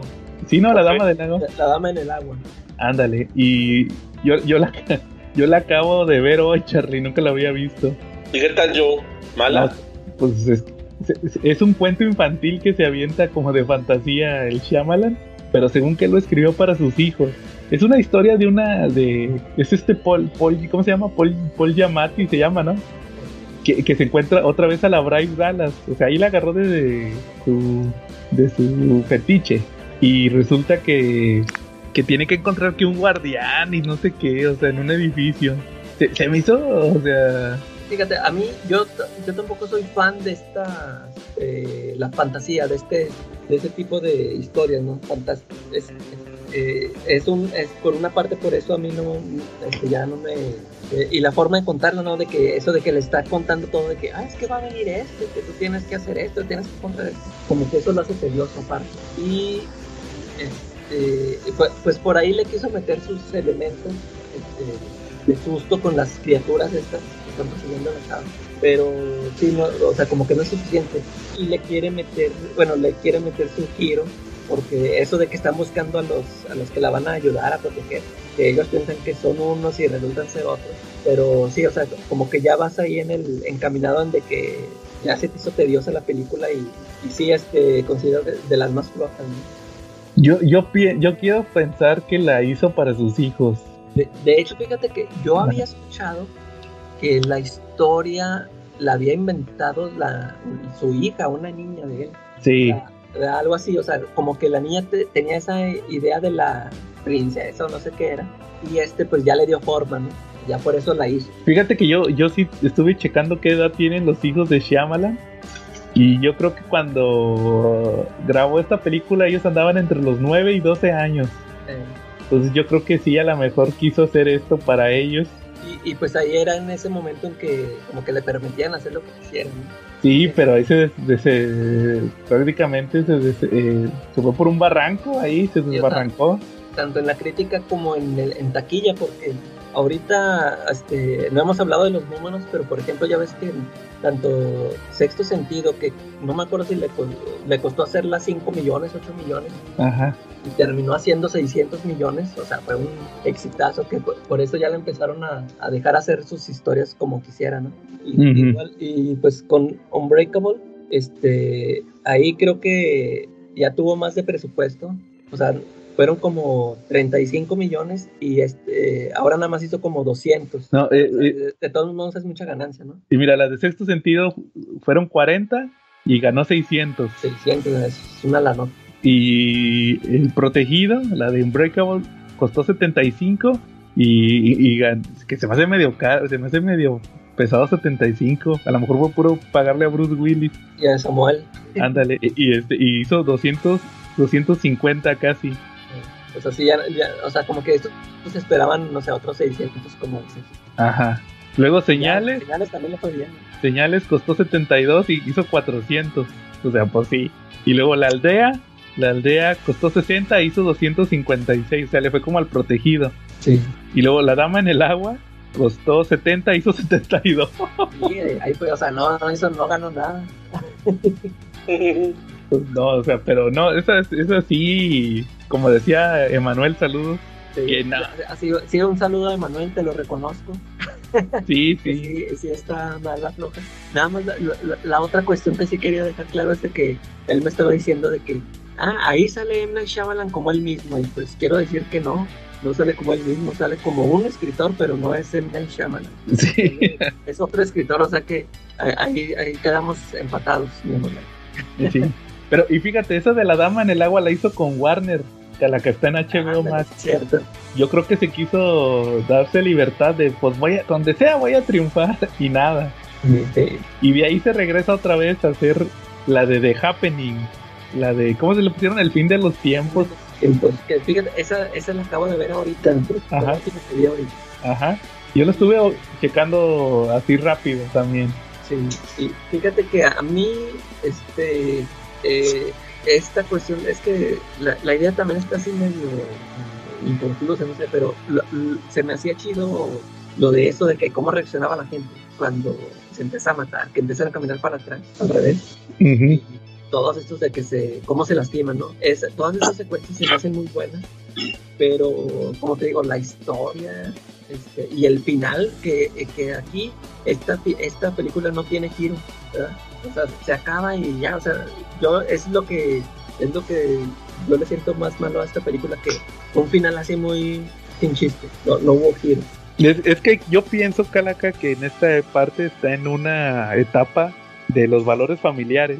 Por eso, por, e- por eso hizo la de la de la dama en el agua, que pues que era el cuentito de sus hijos y esta, porque al final la, la familia triunfa. Yo pienso que yo yo, yo, yo fíjate- pienso, ajá, Pero en, y en esta película se supone que la familia triunfa, pero al final te vuelve a decir que va a empezar otra vez lo mismo. pues sí, Ajá, pero te digo, o sea, no hubo un giro, no hubo nada de. O sea, ahí eso, lo que te explican, más o menos te explican eso de que, pues, de que la misma naturaleza se está defendiendo sola. ¿no? Ya, pero sí, o sea, aquí no hay ni giro. Pero te digo, de esa nomás le rescato esas secuencias de cuando la gente se está lesionando. sí. Sí, se, se me hace muy bueno. E- esa Charlie, la de The Happening o el fin de los tiempos, como le pusieron, se trata, se trata, ajá, Esa sí la vi, esa sí la vi. Es de las plantas, ¿no? Que empiezan a idear un mecanismo para matar a la gente, ¿no? Para hacer que la gente se muera. exactamente. ¿A ti qué te pareció? ¿Qué opinas? Este, sí me gustó bastante, la verdad sí me, me metieron de miedo contra las plantas. El día de hoy, cada que paso por un parquecito o por un prado y tengo que caminar en el pasto, le pido permiso al don Pasto para pasar encima de él y que no me vaya a hacer nada. Esa, pues te digo, a, a mí Todo Y la- o sea, nomás. sí cos- costó, te voy a decir, costó entre 48 y 60, ¿no dicen? Y hizo 163. Pero, pero fíjate, ajá, sí, o sea, más o menos ahí este recuperó por lo menos. ¿no? fíjate que estaba, a mí lo que nunca me gustó de esta película es que saliera esta chavita, la Zoides Channel. Ah, pero, o sea, porque te cae mal o, po- o por el papel que le pusieron. Eh, pues por, por el papel, como que la agarraron porque estaba de... Es que, fíjate, eso te iba a decir. Yo cuando la vi, yo no sabía quién era. Sí, Eh, nada más ya la vi ahí y dije, ah, pues esta chava está bonita. Y luego ya después me entero, pues, que es una chava que hace comedia, ¿no? Sí, Y, y ya después de eso, yo dije, ah, pues, ¿por qué la escogieron a ella, no? O sea, y, y es ahorita que también voy a comentar en otra película de que se, me- se me hace que Shyamalan la agarró a propósito de que esta, voy a agarrar a esta chavita que es comediante y la voy a poner en un papel totalmente diferente. pero ¿sabes por qué también la escogieron? Porque Amy Adams rechazó el protagónico. Ah, entonces traía esa idea, pues, de ese tipo de rostro. ¿no? Pero fíjate que como que Amy Dam- Adams sí, sí se acomodaría más como para esposa de Mark Wahlberg. Sí, sí, sí, es cierto. Pero pues mejor prefirió, o sea, cuando la rechazó pues encontró esta chavita, ¿va? Y la agarró. Pero pues fuera de eso, como dices, es dominguera. ¿Tú qué opinas, Charlie? ¿Dominguera? Eh, no, sí me gustó, la neta sí está chida, ¿no? Sí. Bueno, ahí, ahí está tu opinión también. Ah, Está más chida la aldea. que nos digan a ver qué tal. Sí.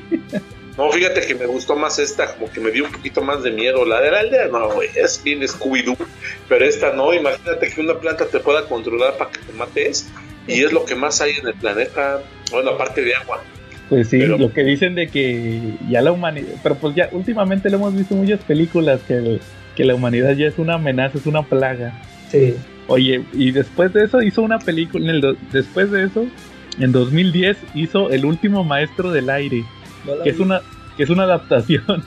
¿Tú sí la has visto yo? Sí, ¿tú no la viste? No, es que te digo, yo, yo no la quise ver porque... No habías visto la caricatura. Sí, o sea, es que porque dije, pues es que esta no es una historia de Shyamalan en sí, ¿no? Eh, o sea, va a ser una adaptación de algo que ya existe y eso fue lo que dije, nah, pero esa no lo quiero ver. Fíjate que yo fui a ver la película con un amigo que no había visto la serie.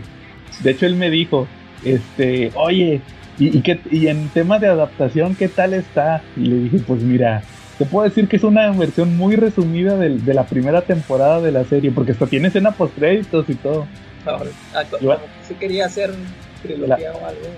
Sí, es, la, es una versión muy resumida de la, de la primera temporada de Avatar, se llama Avatar, la caricatura. Avatar, el, el último maestro del aire. Que de hecho, fíjate, van a, Netflix va a sacar una versión también en serie, un live action, y ya agarraron, esta semana avisaron que agarraron a la, a la de Prey, a la chavita de Prey, para un personaje medio importante de la primera temporada. Este, que sí sale en la película ese personaje también. Entonces, fíjate que yo la fui a ver, pues porque había visto la caricatura, o sea, hay, hay, hay, un fandom muy fuerte de esa, de esa caricatura. Sí. Yo la vi, me, me, me, gustó el final, o sea, me gustó la serie, me gustó el final, nunca me, no me considero fan, pero pues te puedo decir que sí me gustó. Oye, pero ¿y como película de Shyamalan sí se siente? No, no, nada. Nomás porque metió hindúes, o sea... De hecho, hasta que creo que lo, lo, lo tacharon de racista. Chale. por cómo acomodó a los personajes. Este, total que pues no le pegó. Igual también fue fracaso Fue, se me hace que sí, porque pues le metieron, te digo, eso fue una apuesta muy arriesgada. Fíjate, costó 150, hizo 319. O sea, duplicó. Eh. Pero pues yo creo que el duplicar no te da para sacar una franquicia. Sí, no. Entonces, este... a mí se me hace que, ah, bueno, aquí es donde se dio cuenta él de que como que cuando le dan presupuesto no, no, funciona, ¿no? Como que él hace más con menos. Sí. De hecho, de hecho, fíjate, lo que más me llamó la atención en su momento de esa, de esa película es que al, a uno de los villanos que después en la caricatura se hace, se hace bueno y se hace de los protagonistas, lo interpretó un chavito hindú que, que yo lo conocía de, una de una serie británica que se llamaba Skins. No sé si tú la viste. Eh, eh, no, no, la vi, pero sí sé cuál es. En eso salió este, el que hizo de Bestia en las de X-Men. X-Men, sí. También varios actores ahí que han salido en Game of Thrones, también de ahí salieron. De esa serie, es una serie británica. De hecho, nomás no me acuerdo si. ah, pues ¿sabes quién es? Eh, ¿Sí viste la del Caballero Verde o cómo le pusieron? Green Knight. Esta que era como del Rey Arturo, salió este año o el año pasado. ¿No? Ah, no, sí, ya, sé cuál es, pero no la vi. Ah, y es el chavito de Slumdog Millionaire. Ah, ya, También este, es, es, ese chavo, pero él es británico, no es hindú, es, es hindú de, de británico. Ahí hizo esa, esa, ese papel del villano. Tú, Charlie, ¿tú, ¿tú nunca viste la caricatura esa de Avatar? No, ¿estaba buena? Pues sí, tenía un inicio y un final.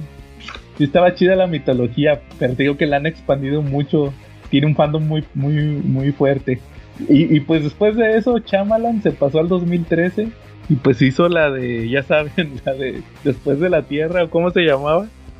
Con Bruce, con este, con Will Smith y su hijo. Esa, esa no la vieron. después de, yo tiene poquito que la vi, esa también era de las pocas que, bueno, de la junto con la de, de Avatar, esa tampoco la había visto yo y, y esa la vi, ¿qué será? no me acuerdo si meses o ya de plano un año que la vi, porque fíjate que esa yo la tenía en, la había comprado hace un chorro en DVD pirata y te digo, hasta hace no mucho la, la vi por primera vez. Ajá.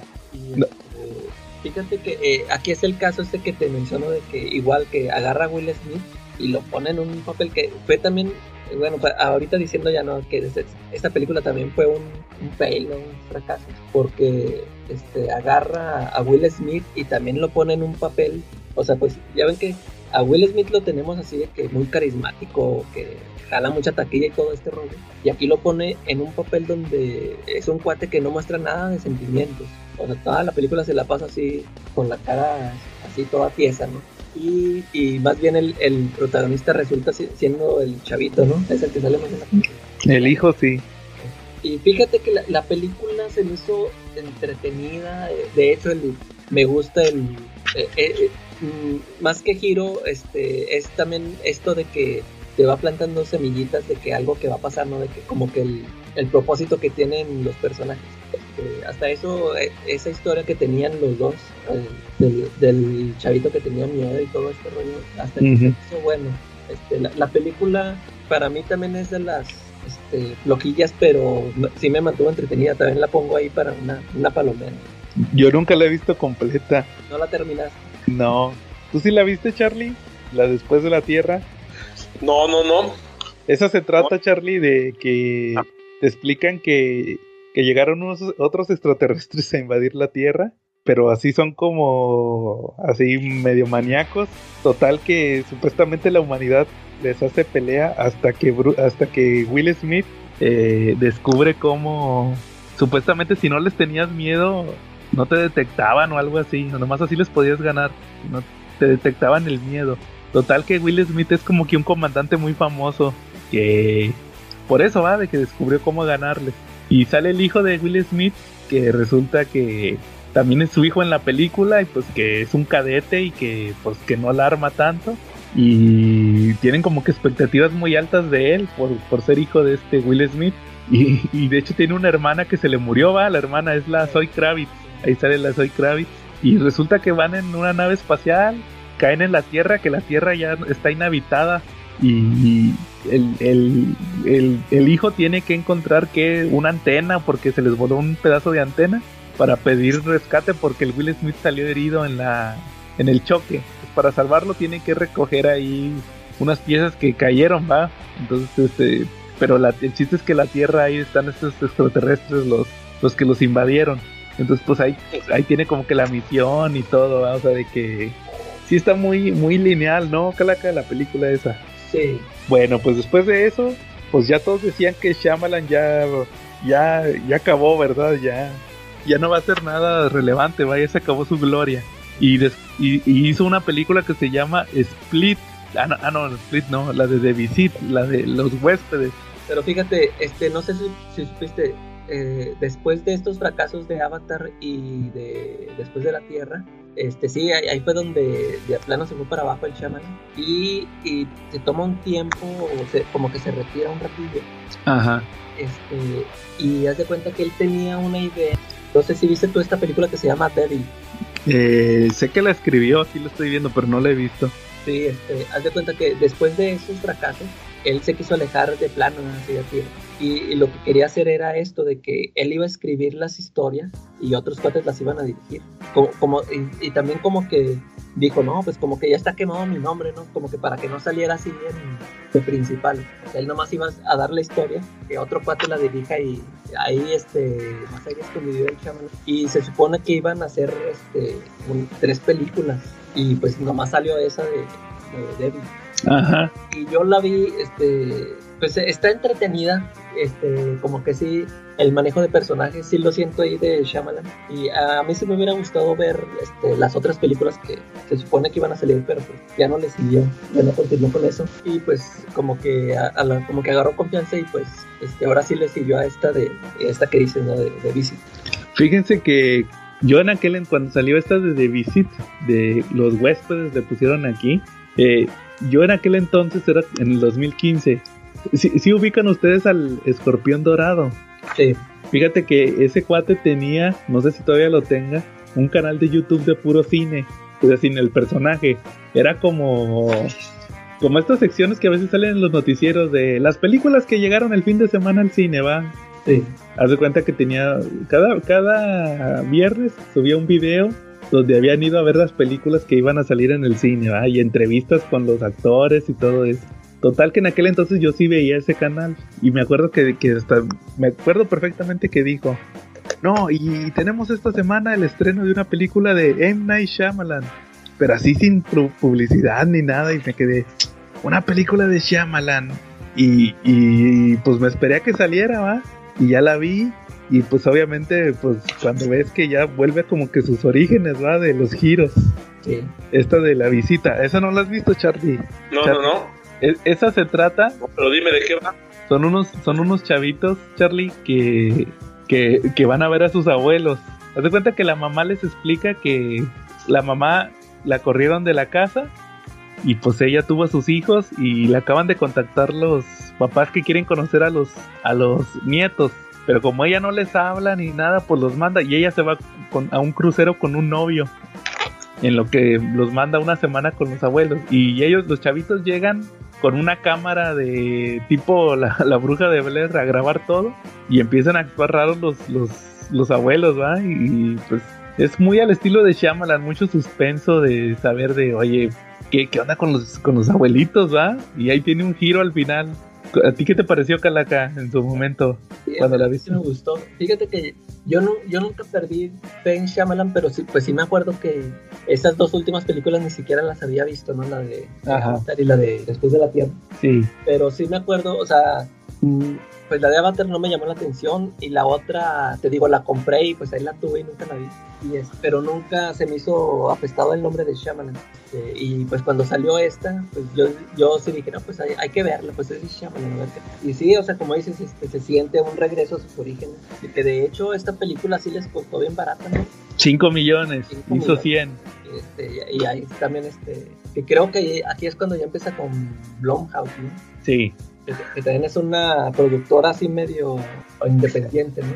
O sea, muy Exacto. de, de esas de y, y pues, o sea, fue un gran éxito, ¿no? De, o sea, pa- para lo que le costó hacerla, este, sí, sí fue, lo, fue rentable, ¿no? Y, y sí, me, me gustó, este, tiene estos, estos personajes del chavito que se cree rapero, no sé qué, o sea, anda haciendo ahí payasadillas y todo. Sí, este, eh, eh, sí me pareció muy bueno porque nu- nunca, nunca me esperé ese giro. Yo, yo hasta estaba esperando algo así. sobrenatural. Sí, o sea, yo sí pensaba que iban a ser hombres lobo, no sé, algo, así bien raro. Pero está, está muy chido, está muy chido. Oye, y, y ahorita que la volví a ver, la, la mamá de los niños es la Agatha Harness, la de WandaVision. Ah, ¿en serio? Órale. Sí, la actriz esta, Caitlyn, no sé qué, cómo se apellida. Órale. Ca- Caitlyn Khan. Sí, ya no la volví a ver ahorita. No, yo sí me sorprendí que salía ahí, es, es ella, la mamá de los chavitos. Y, y luego, el pelo claro, sí, ¿no? sí, negro, bueno, así como cabezoso, Más claro, más claro. sí. Y después de eso, pues todos decían, ya regresó Shyamalan, va, con la fórmula exitosa. Y se avienta Split, ¿Qué? ¿La has visto, Charlie? la de Fragmentado, ¿no la has visto? No, tampoco, ya se acabaron las que vi. Por eso les pregunto que si la de clavillazo, clavillazo también era de contra los monstruos también era de Shyamalan, pero me No. mandaron bien lejos cuando les pregunté. Esta de Fragmentado la hizo con, con James McAvoy, el profesor X joven, Charlie. ¿Ok? Allá aprovechó que ya estaba pelón, porque en las de X-Men ya andaba pelón. Entonces, este, esa se trata que tiene 25, ¿cómo como 25 personalidades, ¿no? Sí. Es, es como un asesino serial que tiene 25 personalidades. Es, es el de los memes de, de, pero yo no soy él, soy Patricia. y ahí sale Anya, Anya Taylor Joy. Ah, no, sí.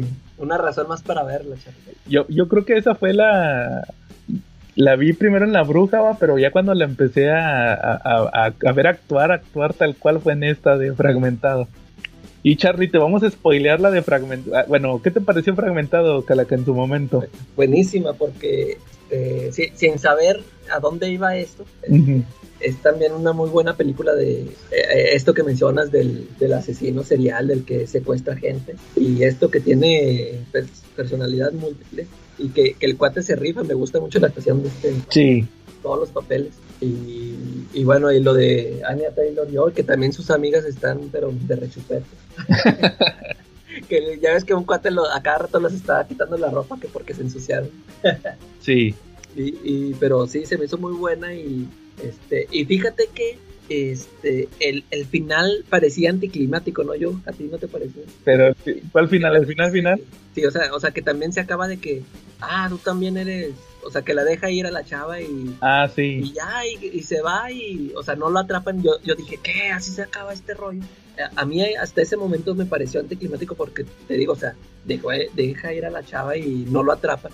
Pero, y luego sale esta revelación de que, ahí te va Charlie, te conectan esta película con la de El Protegido, La de Bruce Willis con Sí. superhéroe. de los cómics. eh, la conectan, o sea, haz de cuenta que viene siendo la, una segunda parte. Y eso a mí se me hizo bien, ya, o sea, cuando vi eso, ya, me voló la cabeza y dije, órale. Y, te digo, o sea, la película, aunque, aunque no hayas visto Protegido, la, así por sí sola funciona por toda esta, esta trama, ¿no? Pero sí te digo, a mí, a mí sí me parecía anticlimático este, que no terminaba en nada.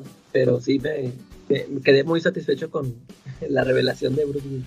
A, a, mí sí me gustó desde el principio cómo empieza con lo del asesino serial, va, que se secuestra a las chavitas. Y luego te dicen, no, pues es que es un asesino con personalidad múltiple. Y luego la doctora esta que está investigando que dice que...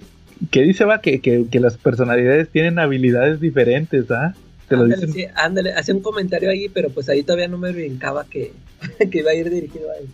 Y luego, pues ya ves al final, este, toda, bueno, también toda esta historia de la chavita que tiene, que tiene la historia esta del, del abuso. Del tío, ahí, sí, también, también. Todo lo que pasó y todo esto. Y al final, pues ya ves cómo, a, a, mí no se me hizo anticlimático, este, porque ya ves cómo pasa de que dice, ya valió, va, dices, ya valió, y luego cuando la ve que está toda golpeada y todo esto, que se va, está la...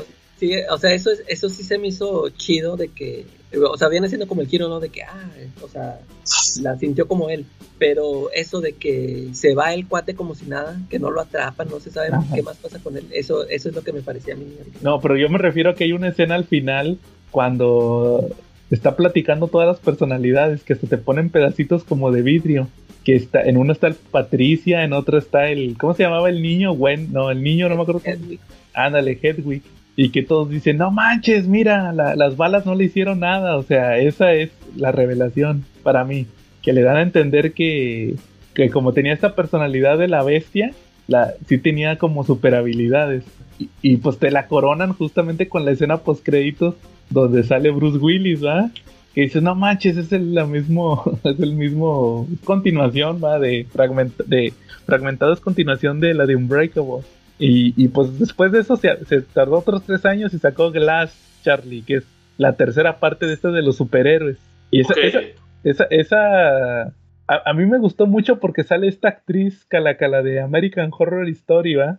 A la Sara, Sara, ¿va? Sara. Sara Paulson. Que, que ella llega supuestamente a hacerle frente a todos estos, ¿va? Al, al Macabo y a Bruce Willis. ¿Cómo, les quiere, ¿Cómo se les quiere meter en la cabeza, ¿va? Y a Samuel Jackson se les quiere meter en la cabeza de, de no, es que ustedes están enfermos. O sea, usted, yo soy una doctora que se especializa en gente que se cree que son superhéroes. Cómo los empieza a convencer, esa parte me gusta mucho, cómo los empieza a convencer. Hay un punto donde ellos ya dicen, no, que sabes que a lo mejor sí estoy mal de la cabeza, sobre todo Bruce Willis.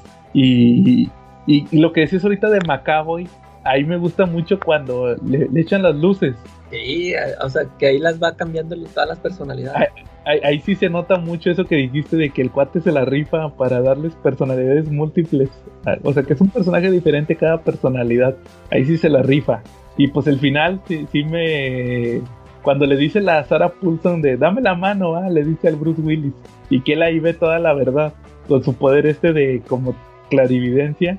Ahí sí me, me voló la... Así de, ah, oh, no manches, Sí, a, a, mí sí hubo muchos, varios momentos que, que... Ajá.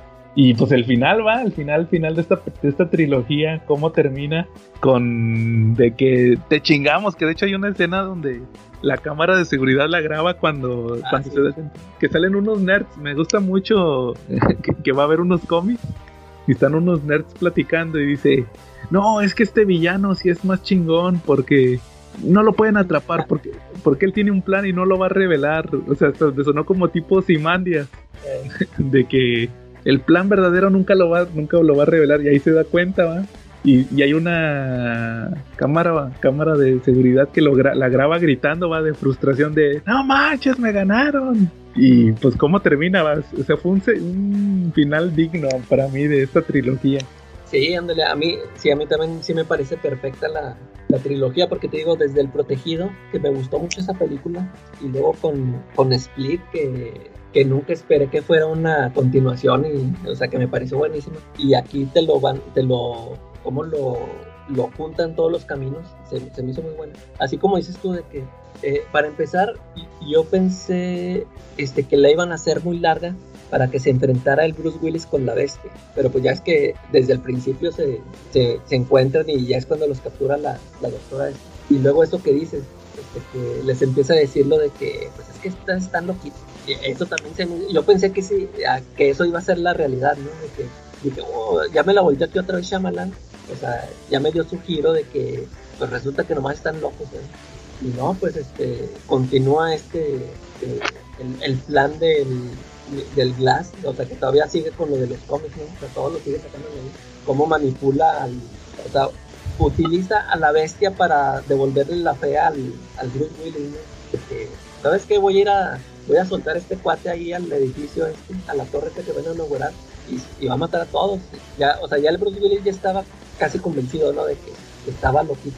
Y, me gusta esa escena que le dicen, pues, tú sabes si, o sea, vamos ahorita a matar un chorro de gente, pero pues, tú, tú puedes salir de aquí y detenernos, o sea, nomás este, tumba esa puerta de hacer y ya lo, o sea, lo convence, lo que, o sea, cómo sigue ayudándolo, ¿no? Y, y luego ya esta revelación final de, de, lo, de lo, que eran en realidad la, la doctora. Y, y, sí, fíjate que yo sí leí por ahí, a muchos igual no, le no les gustó, como que sí leí muchas críticas de la muerte de Bruce Willis. Uh hizo muy sin chiste pero a mí, a mí, sí se me hizo chida porque, o sea, pues eh, le dio un cierre, tenía que darle un cierre final a los personajes, ¿no? Este, se, me hizo muy chida y cómo les da su, eh, eh, su parte importante a los, a los otros personajes, que también los menciona ahí, eso de que a la chavita esta que vuelve a salir, tiene mucha importancia ahí para con el, el hijo de, de Bruce Willis que se vuelve ahí como su oráculo, ¿no? Sí. También se hizo chido. Y, la mamá del, del Eli, que todavía anda por ahí, que, también estaba ella muy metida con el mundo de los cómics, que sí sabía también muchas cosillas. Claro. Para mí sí se me hace perfecta esa, la trilogía, como trilogía se me hace que está muy bien armada. Sí, fíjate que yo creo que sí se arriesgó un poquito, porque yo creo que es la primera vez que, que, que todo el mundo decía, hay que esperar que saque esta película, ¿va? Desde que sale Bruce Willis en la escena post créditos, o sea, era inminente la tercera parte donde se cruzaban los personajes. Entonces, este, pero todavía está, como es una creación de él, todavía le, da su toque, ¿va? o sea, le da su, película con giro en una película de superhéroes. Entonces, para mí, te digo, también me gusta mucho esa película de Glass, cómo cierra, o sea, realmente cerró ese universo y, y todo cómo terminó, ¿va? o sea, de que al final se cumplió lo, lo, lo que estaba buscando Samuel Jackson desde el principio, ¿va? Y, sobre todo con esas revelaciones, o sea, de que seguían sacando giros y giros y giros y al final sí, sacó uno definitivo, que, que se supone que esta era la película que le tocaba a, a Samuel Jackson, ¿verdad? Su personaje. Entonces, yo creo que como dices, es un cierre excelente. Y, y la última, Charlie, ya para terminar, la última película que sacó fue la de Old, la sacó el del 2020, ¿no? 21. Ok. Que sale Gael García. No, tampoco. Esa, esa. De hecho, creo que yo la recomendé aquí. Si sí, la platicamos, ¿no, Calaca? La de Volta aquí. Sí, sí, esa sí. Creo que una vez que vino Jen, el año pasado. Y esa, pues está. Ya es muy de fórmula de él, ¿no? De sacarle un giro. Eh, que sí, o sea, que sí me gusta la, la revelación, la explicación que dan, que por qué pasaba eso. Pero te digo, este, sí me acuerdo que el todo, todo lo demás, lo de la película, los personajes, todo esto que están conviviendo los personajes, eso sí lo sentí un poquillo tedioso, que no sé, no sé por qué, pero la, la explicación de todo, por qué estaba sucediendo, eso sí me gusta. E, esa Charlie se trata de una familia que el papá es este Gael García, llegan a... Lo, como que se ganan unas vacaciones en una isla y les dicen, no, miren, les recomendamos que agarren el, el tour que es que los llevan como a una playa privada. Te das cuenta que los van y los dejan en la mañana en la playa privada y ya pasan por ellos en la tarde. Entonces se dan cuenta que cuando se meten eh, ahí a la playa privada, resulta que según va avanzando, va avanzando la película, se dan cuenta que como que está pasando el, el tiempo pasa diferente, pasa más acelerado pasa más acelerado porque, por ejemplo, hay, unos chavitos y los chavitos empiezan a crecer. De repente ya no les queda la ropa, de repente ya eran niños como de 8 años y luego ya son huercos de 14. así empiezan a, a, pasar el tiempo y cuando se quieren salir de la playa no pueden. El chiste es que al final te dan una explicación de por qué, de por qué pasaba esto. Te dan ahí la explicación, ese es el giro de la película, pero Yo creo que para hacer su última película sí estuvo, pues como dices, palomera. Yo, esa sí yo la clasificaría de palomera. Palomera, sí. A mí sí me gustó. De hecho, creo que cuando la platicamos aquí sí me decías que, que la revelación te podía arruinar la película o, o mejorártela. A mí sí me gustó la explicación que te dieron, o sea, de por qué pasaba todo esto. Sí, sí tenía una justificación, un motivo, o sea, te hacía pensar, que es lo que siempre hacen estas películas de Shyamalan. Creo, creo yo. No sé qué opines. Sí, sí, sí. Este, a, mí, a mí también me... Eso, eso es lo que la, la que te digo, no me parece mala, pero sí, te digo, nada más sí batallé, sí se me hizo pesada, es, eso de que es la primera, fue la primera película de Shyamalan que se me hizo así pesadilla. Todo lo que pasa ahí en la isla. Ándale, sí. Aunque sí tiene, es que se, como que se tarda, o sea, está interesante esto cuando empiezan a envejecer, o sea, que empiezan a, a crecer todos, pero este, sí se me hizo así pesadillo, ya hasta, hasta que llega un momento donde ya se pone así ya más intenso, ¿no? O sea, lo de la chava esta que estaba enferma, que tenía una enfermedad así bien, bien gacha. Ahí es cuando ya, ya empiezan a pasar así cosas que más acá intensas. Ahí es donde ya, ya se empieza a poner interesante. Y ya, pues lo de la explicación sí se me hizo chido. Y pues prácticamente con eso terminamos las películas de Shyamalan, que ya anunció una para el otro año. Oye, ¿sí, ya, ¿sí viste el tráiler o no, no? Sí, sí, sí, me lo, me lo mandaron por WhatsApp. Sí, sí, sí. Que... interesante, ¿no? O sea, sí se ve, se ve así de su... Shamalanesca. sí, de que sí, sí. A ver si esa sí la vas a ver al cine, Charlie. yo creo que sí. Ahorita sí he ido un poquito al cine. Ahí. Bien Shyamalan ya. La otra semana sale Black Adam. Sí, de hecho, igual yo la voy a ver el jueves. Primero Dios. Te quedas para la escena post créditos, ¿eh? Ok. Ahí, ahí para que te lleves una sorpresa y, llores de felicidad. Muy bien. Va, entonces, ¿anotaste las recomendaciones? Las que sí debes de ver y las que no. Exacto. Ándale, porque esas sí son las buenas. conclusiones, Calaca, que vean. Oye, y el escena post créditos que está. Porque creo que esa película ya entró de en, en un periodo de, de grabación de nuevo, ¿no? La de Black Adam. No, la de Aquaman, ¿no? Ah, creo que sí. Sí, es que tiene que ver con, una actriz que sale ahí en esa película que se llama, la voy a llamar Amber H. No, no, espérate, porque igual iban a. Mejor le voy a decir a Gir. Ajá. Y mejor le voy a llamar. Pues, pues. creo que grabando de nuevo las escenas donde salía, porque según ya no va a salir, según algo que vi por ahí con los gatos. Y la de Flash también. están, están ahorita haciendo un montón de refilmaciones, ¿no? O sea, se están le están cambiando sobre la marcha. Eh, a ver qué, a ver qué tal. Oye, Calaca, ¿qué tiene el universo este que los deja locos a los que hacen sus películas? ya venía loco ese cuate. Es, que hay que ser excéntrico para triunfar en la vida. Ándale. ponte a ver la de She-Hulk, Charlie, para que, para que entiendas que Marvel es monótono. ok. Vándale. Entonces, este, conclusiones, Charlie de Shyamalan. ¿Qué te parecieron las, las, que viste? Caray, señor Joe, debo haber sido un cretino cuando dije que no quería ver sus películas. Pues sí, Charlie. ¿Qué quieres que te diga? Pero por lo menos las que sí viste sí te gustaron, ¿va? Bueno, menos la aldea. no, la aldea sí no, esa sí no me gustó nada. No, pues yo digo que sí, que sí miren sus películas hasta las que son malas, para que vean cómo, cómo volvió a sus, a sus raíces. ok. O sea, muchas veces el cine de autor hay gente que nomás sirve para hacer cine de autor, no para los, los grandes este, estudios. Es como, como en los cómics con los autores que hacen un cómic chido y de repente los agarran para, a ver, hazme todos los mega eventos. Es lo mismo. Sí, ahí ya no la... Ya no la arman, entonces ahí está. Entonces, este, ahí está nuestro episodio de Shyamalan para que se chuten todas sus películas. Igual que nos digan cuáles son sus favoritas o qué opinan. O, si lo odian, o, o sí, o, o qué les pareció sus, sus sus mejores películas o sus peores o qué opinan de él ahí, coméntenos. Ok. Y pues si no hay nada más, Charlie, pues estuvimos Joe, el que pensaba que estaba vivo. Charlie, el que ve gente muerta. Y Kevin, ¿qué? Kevin Weller Chrome. En Semero. y nos vemos la próxima semana.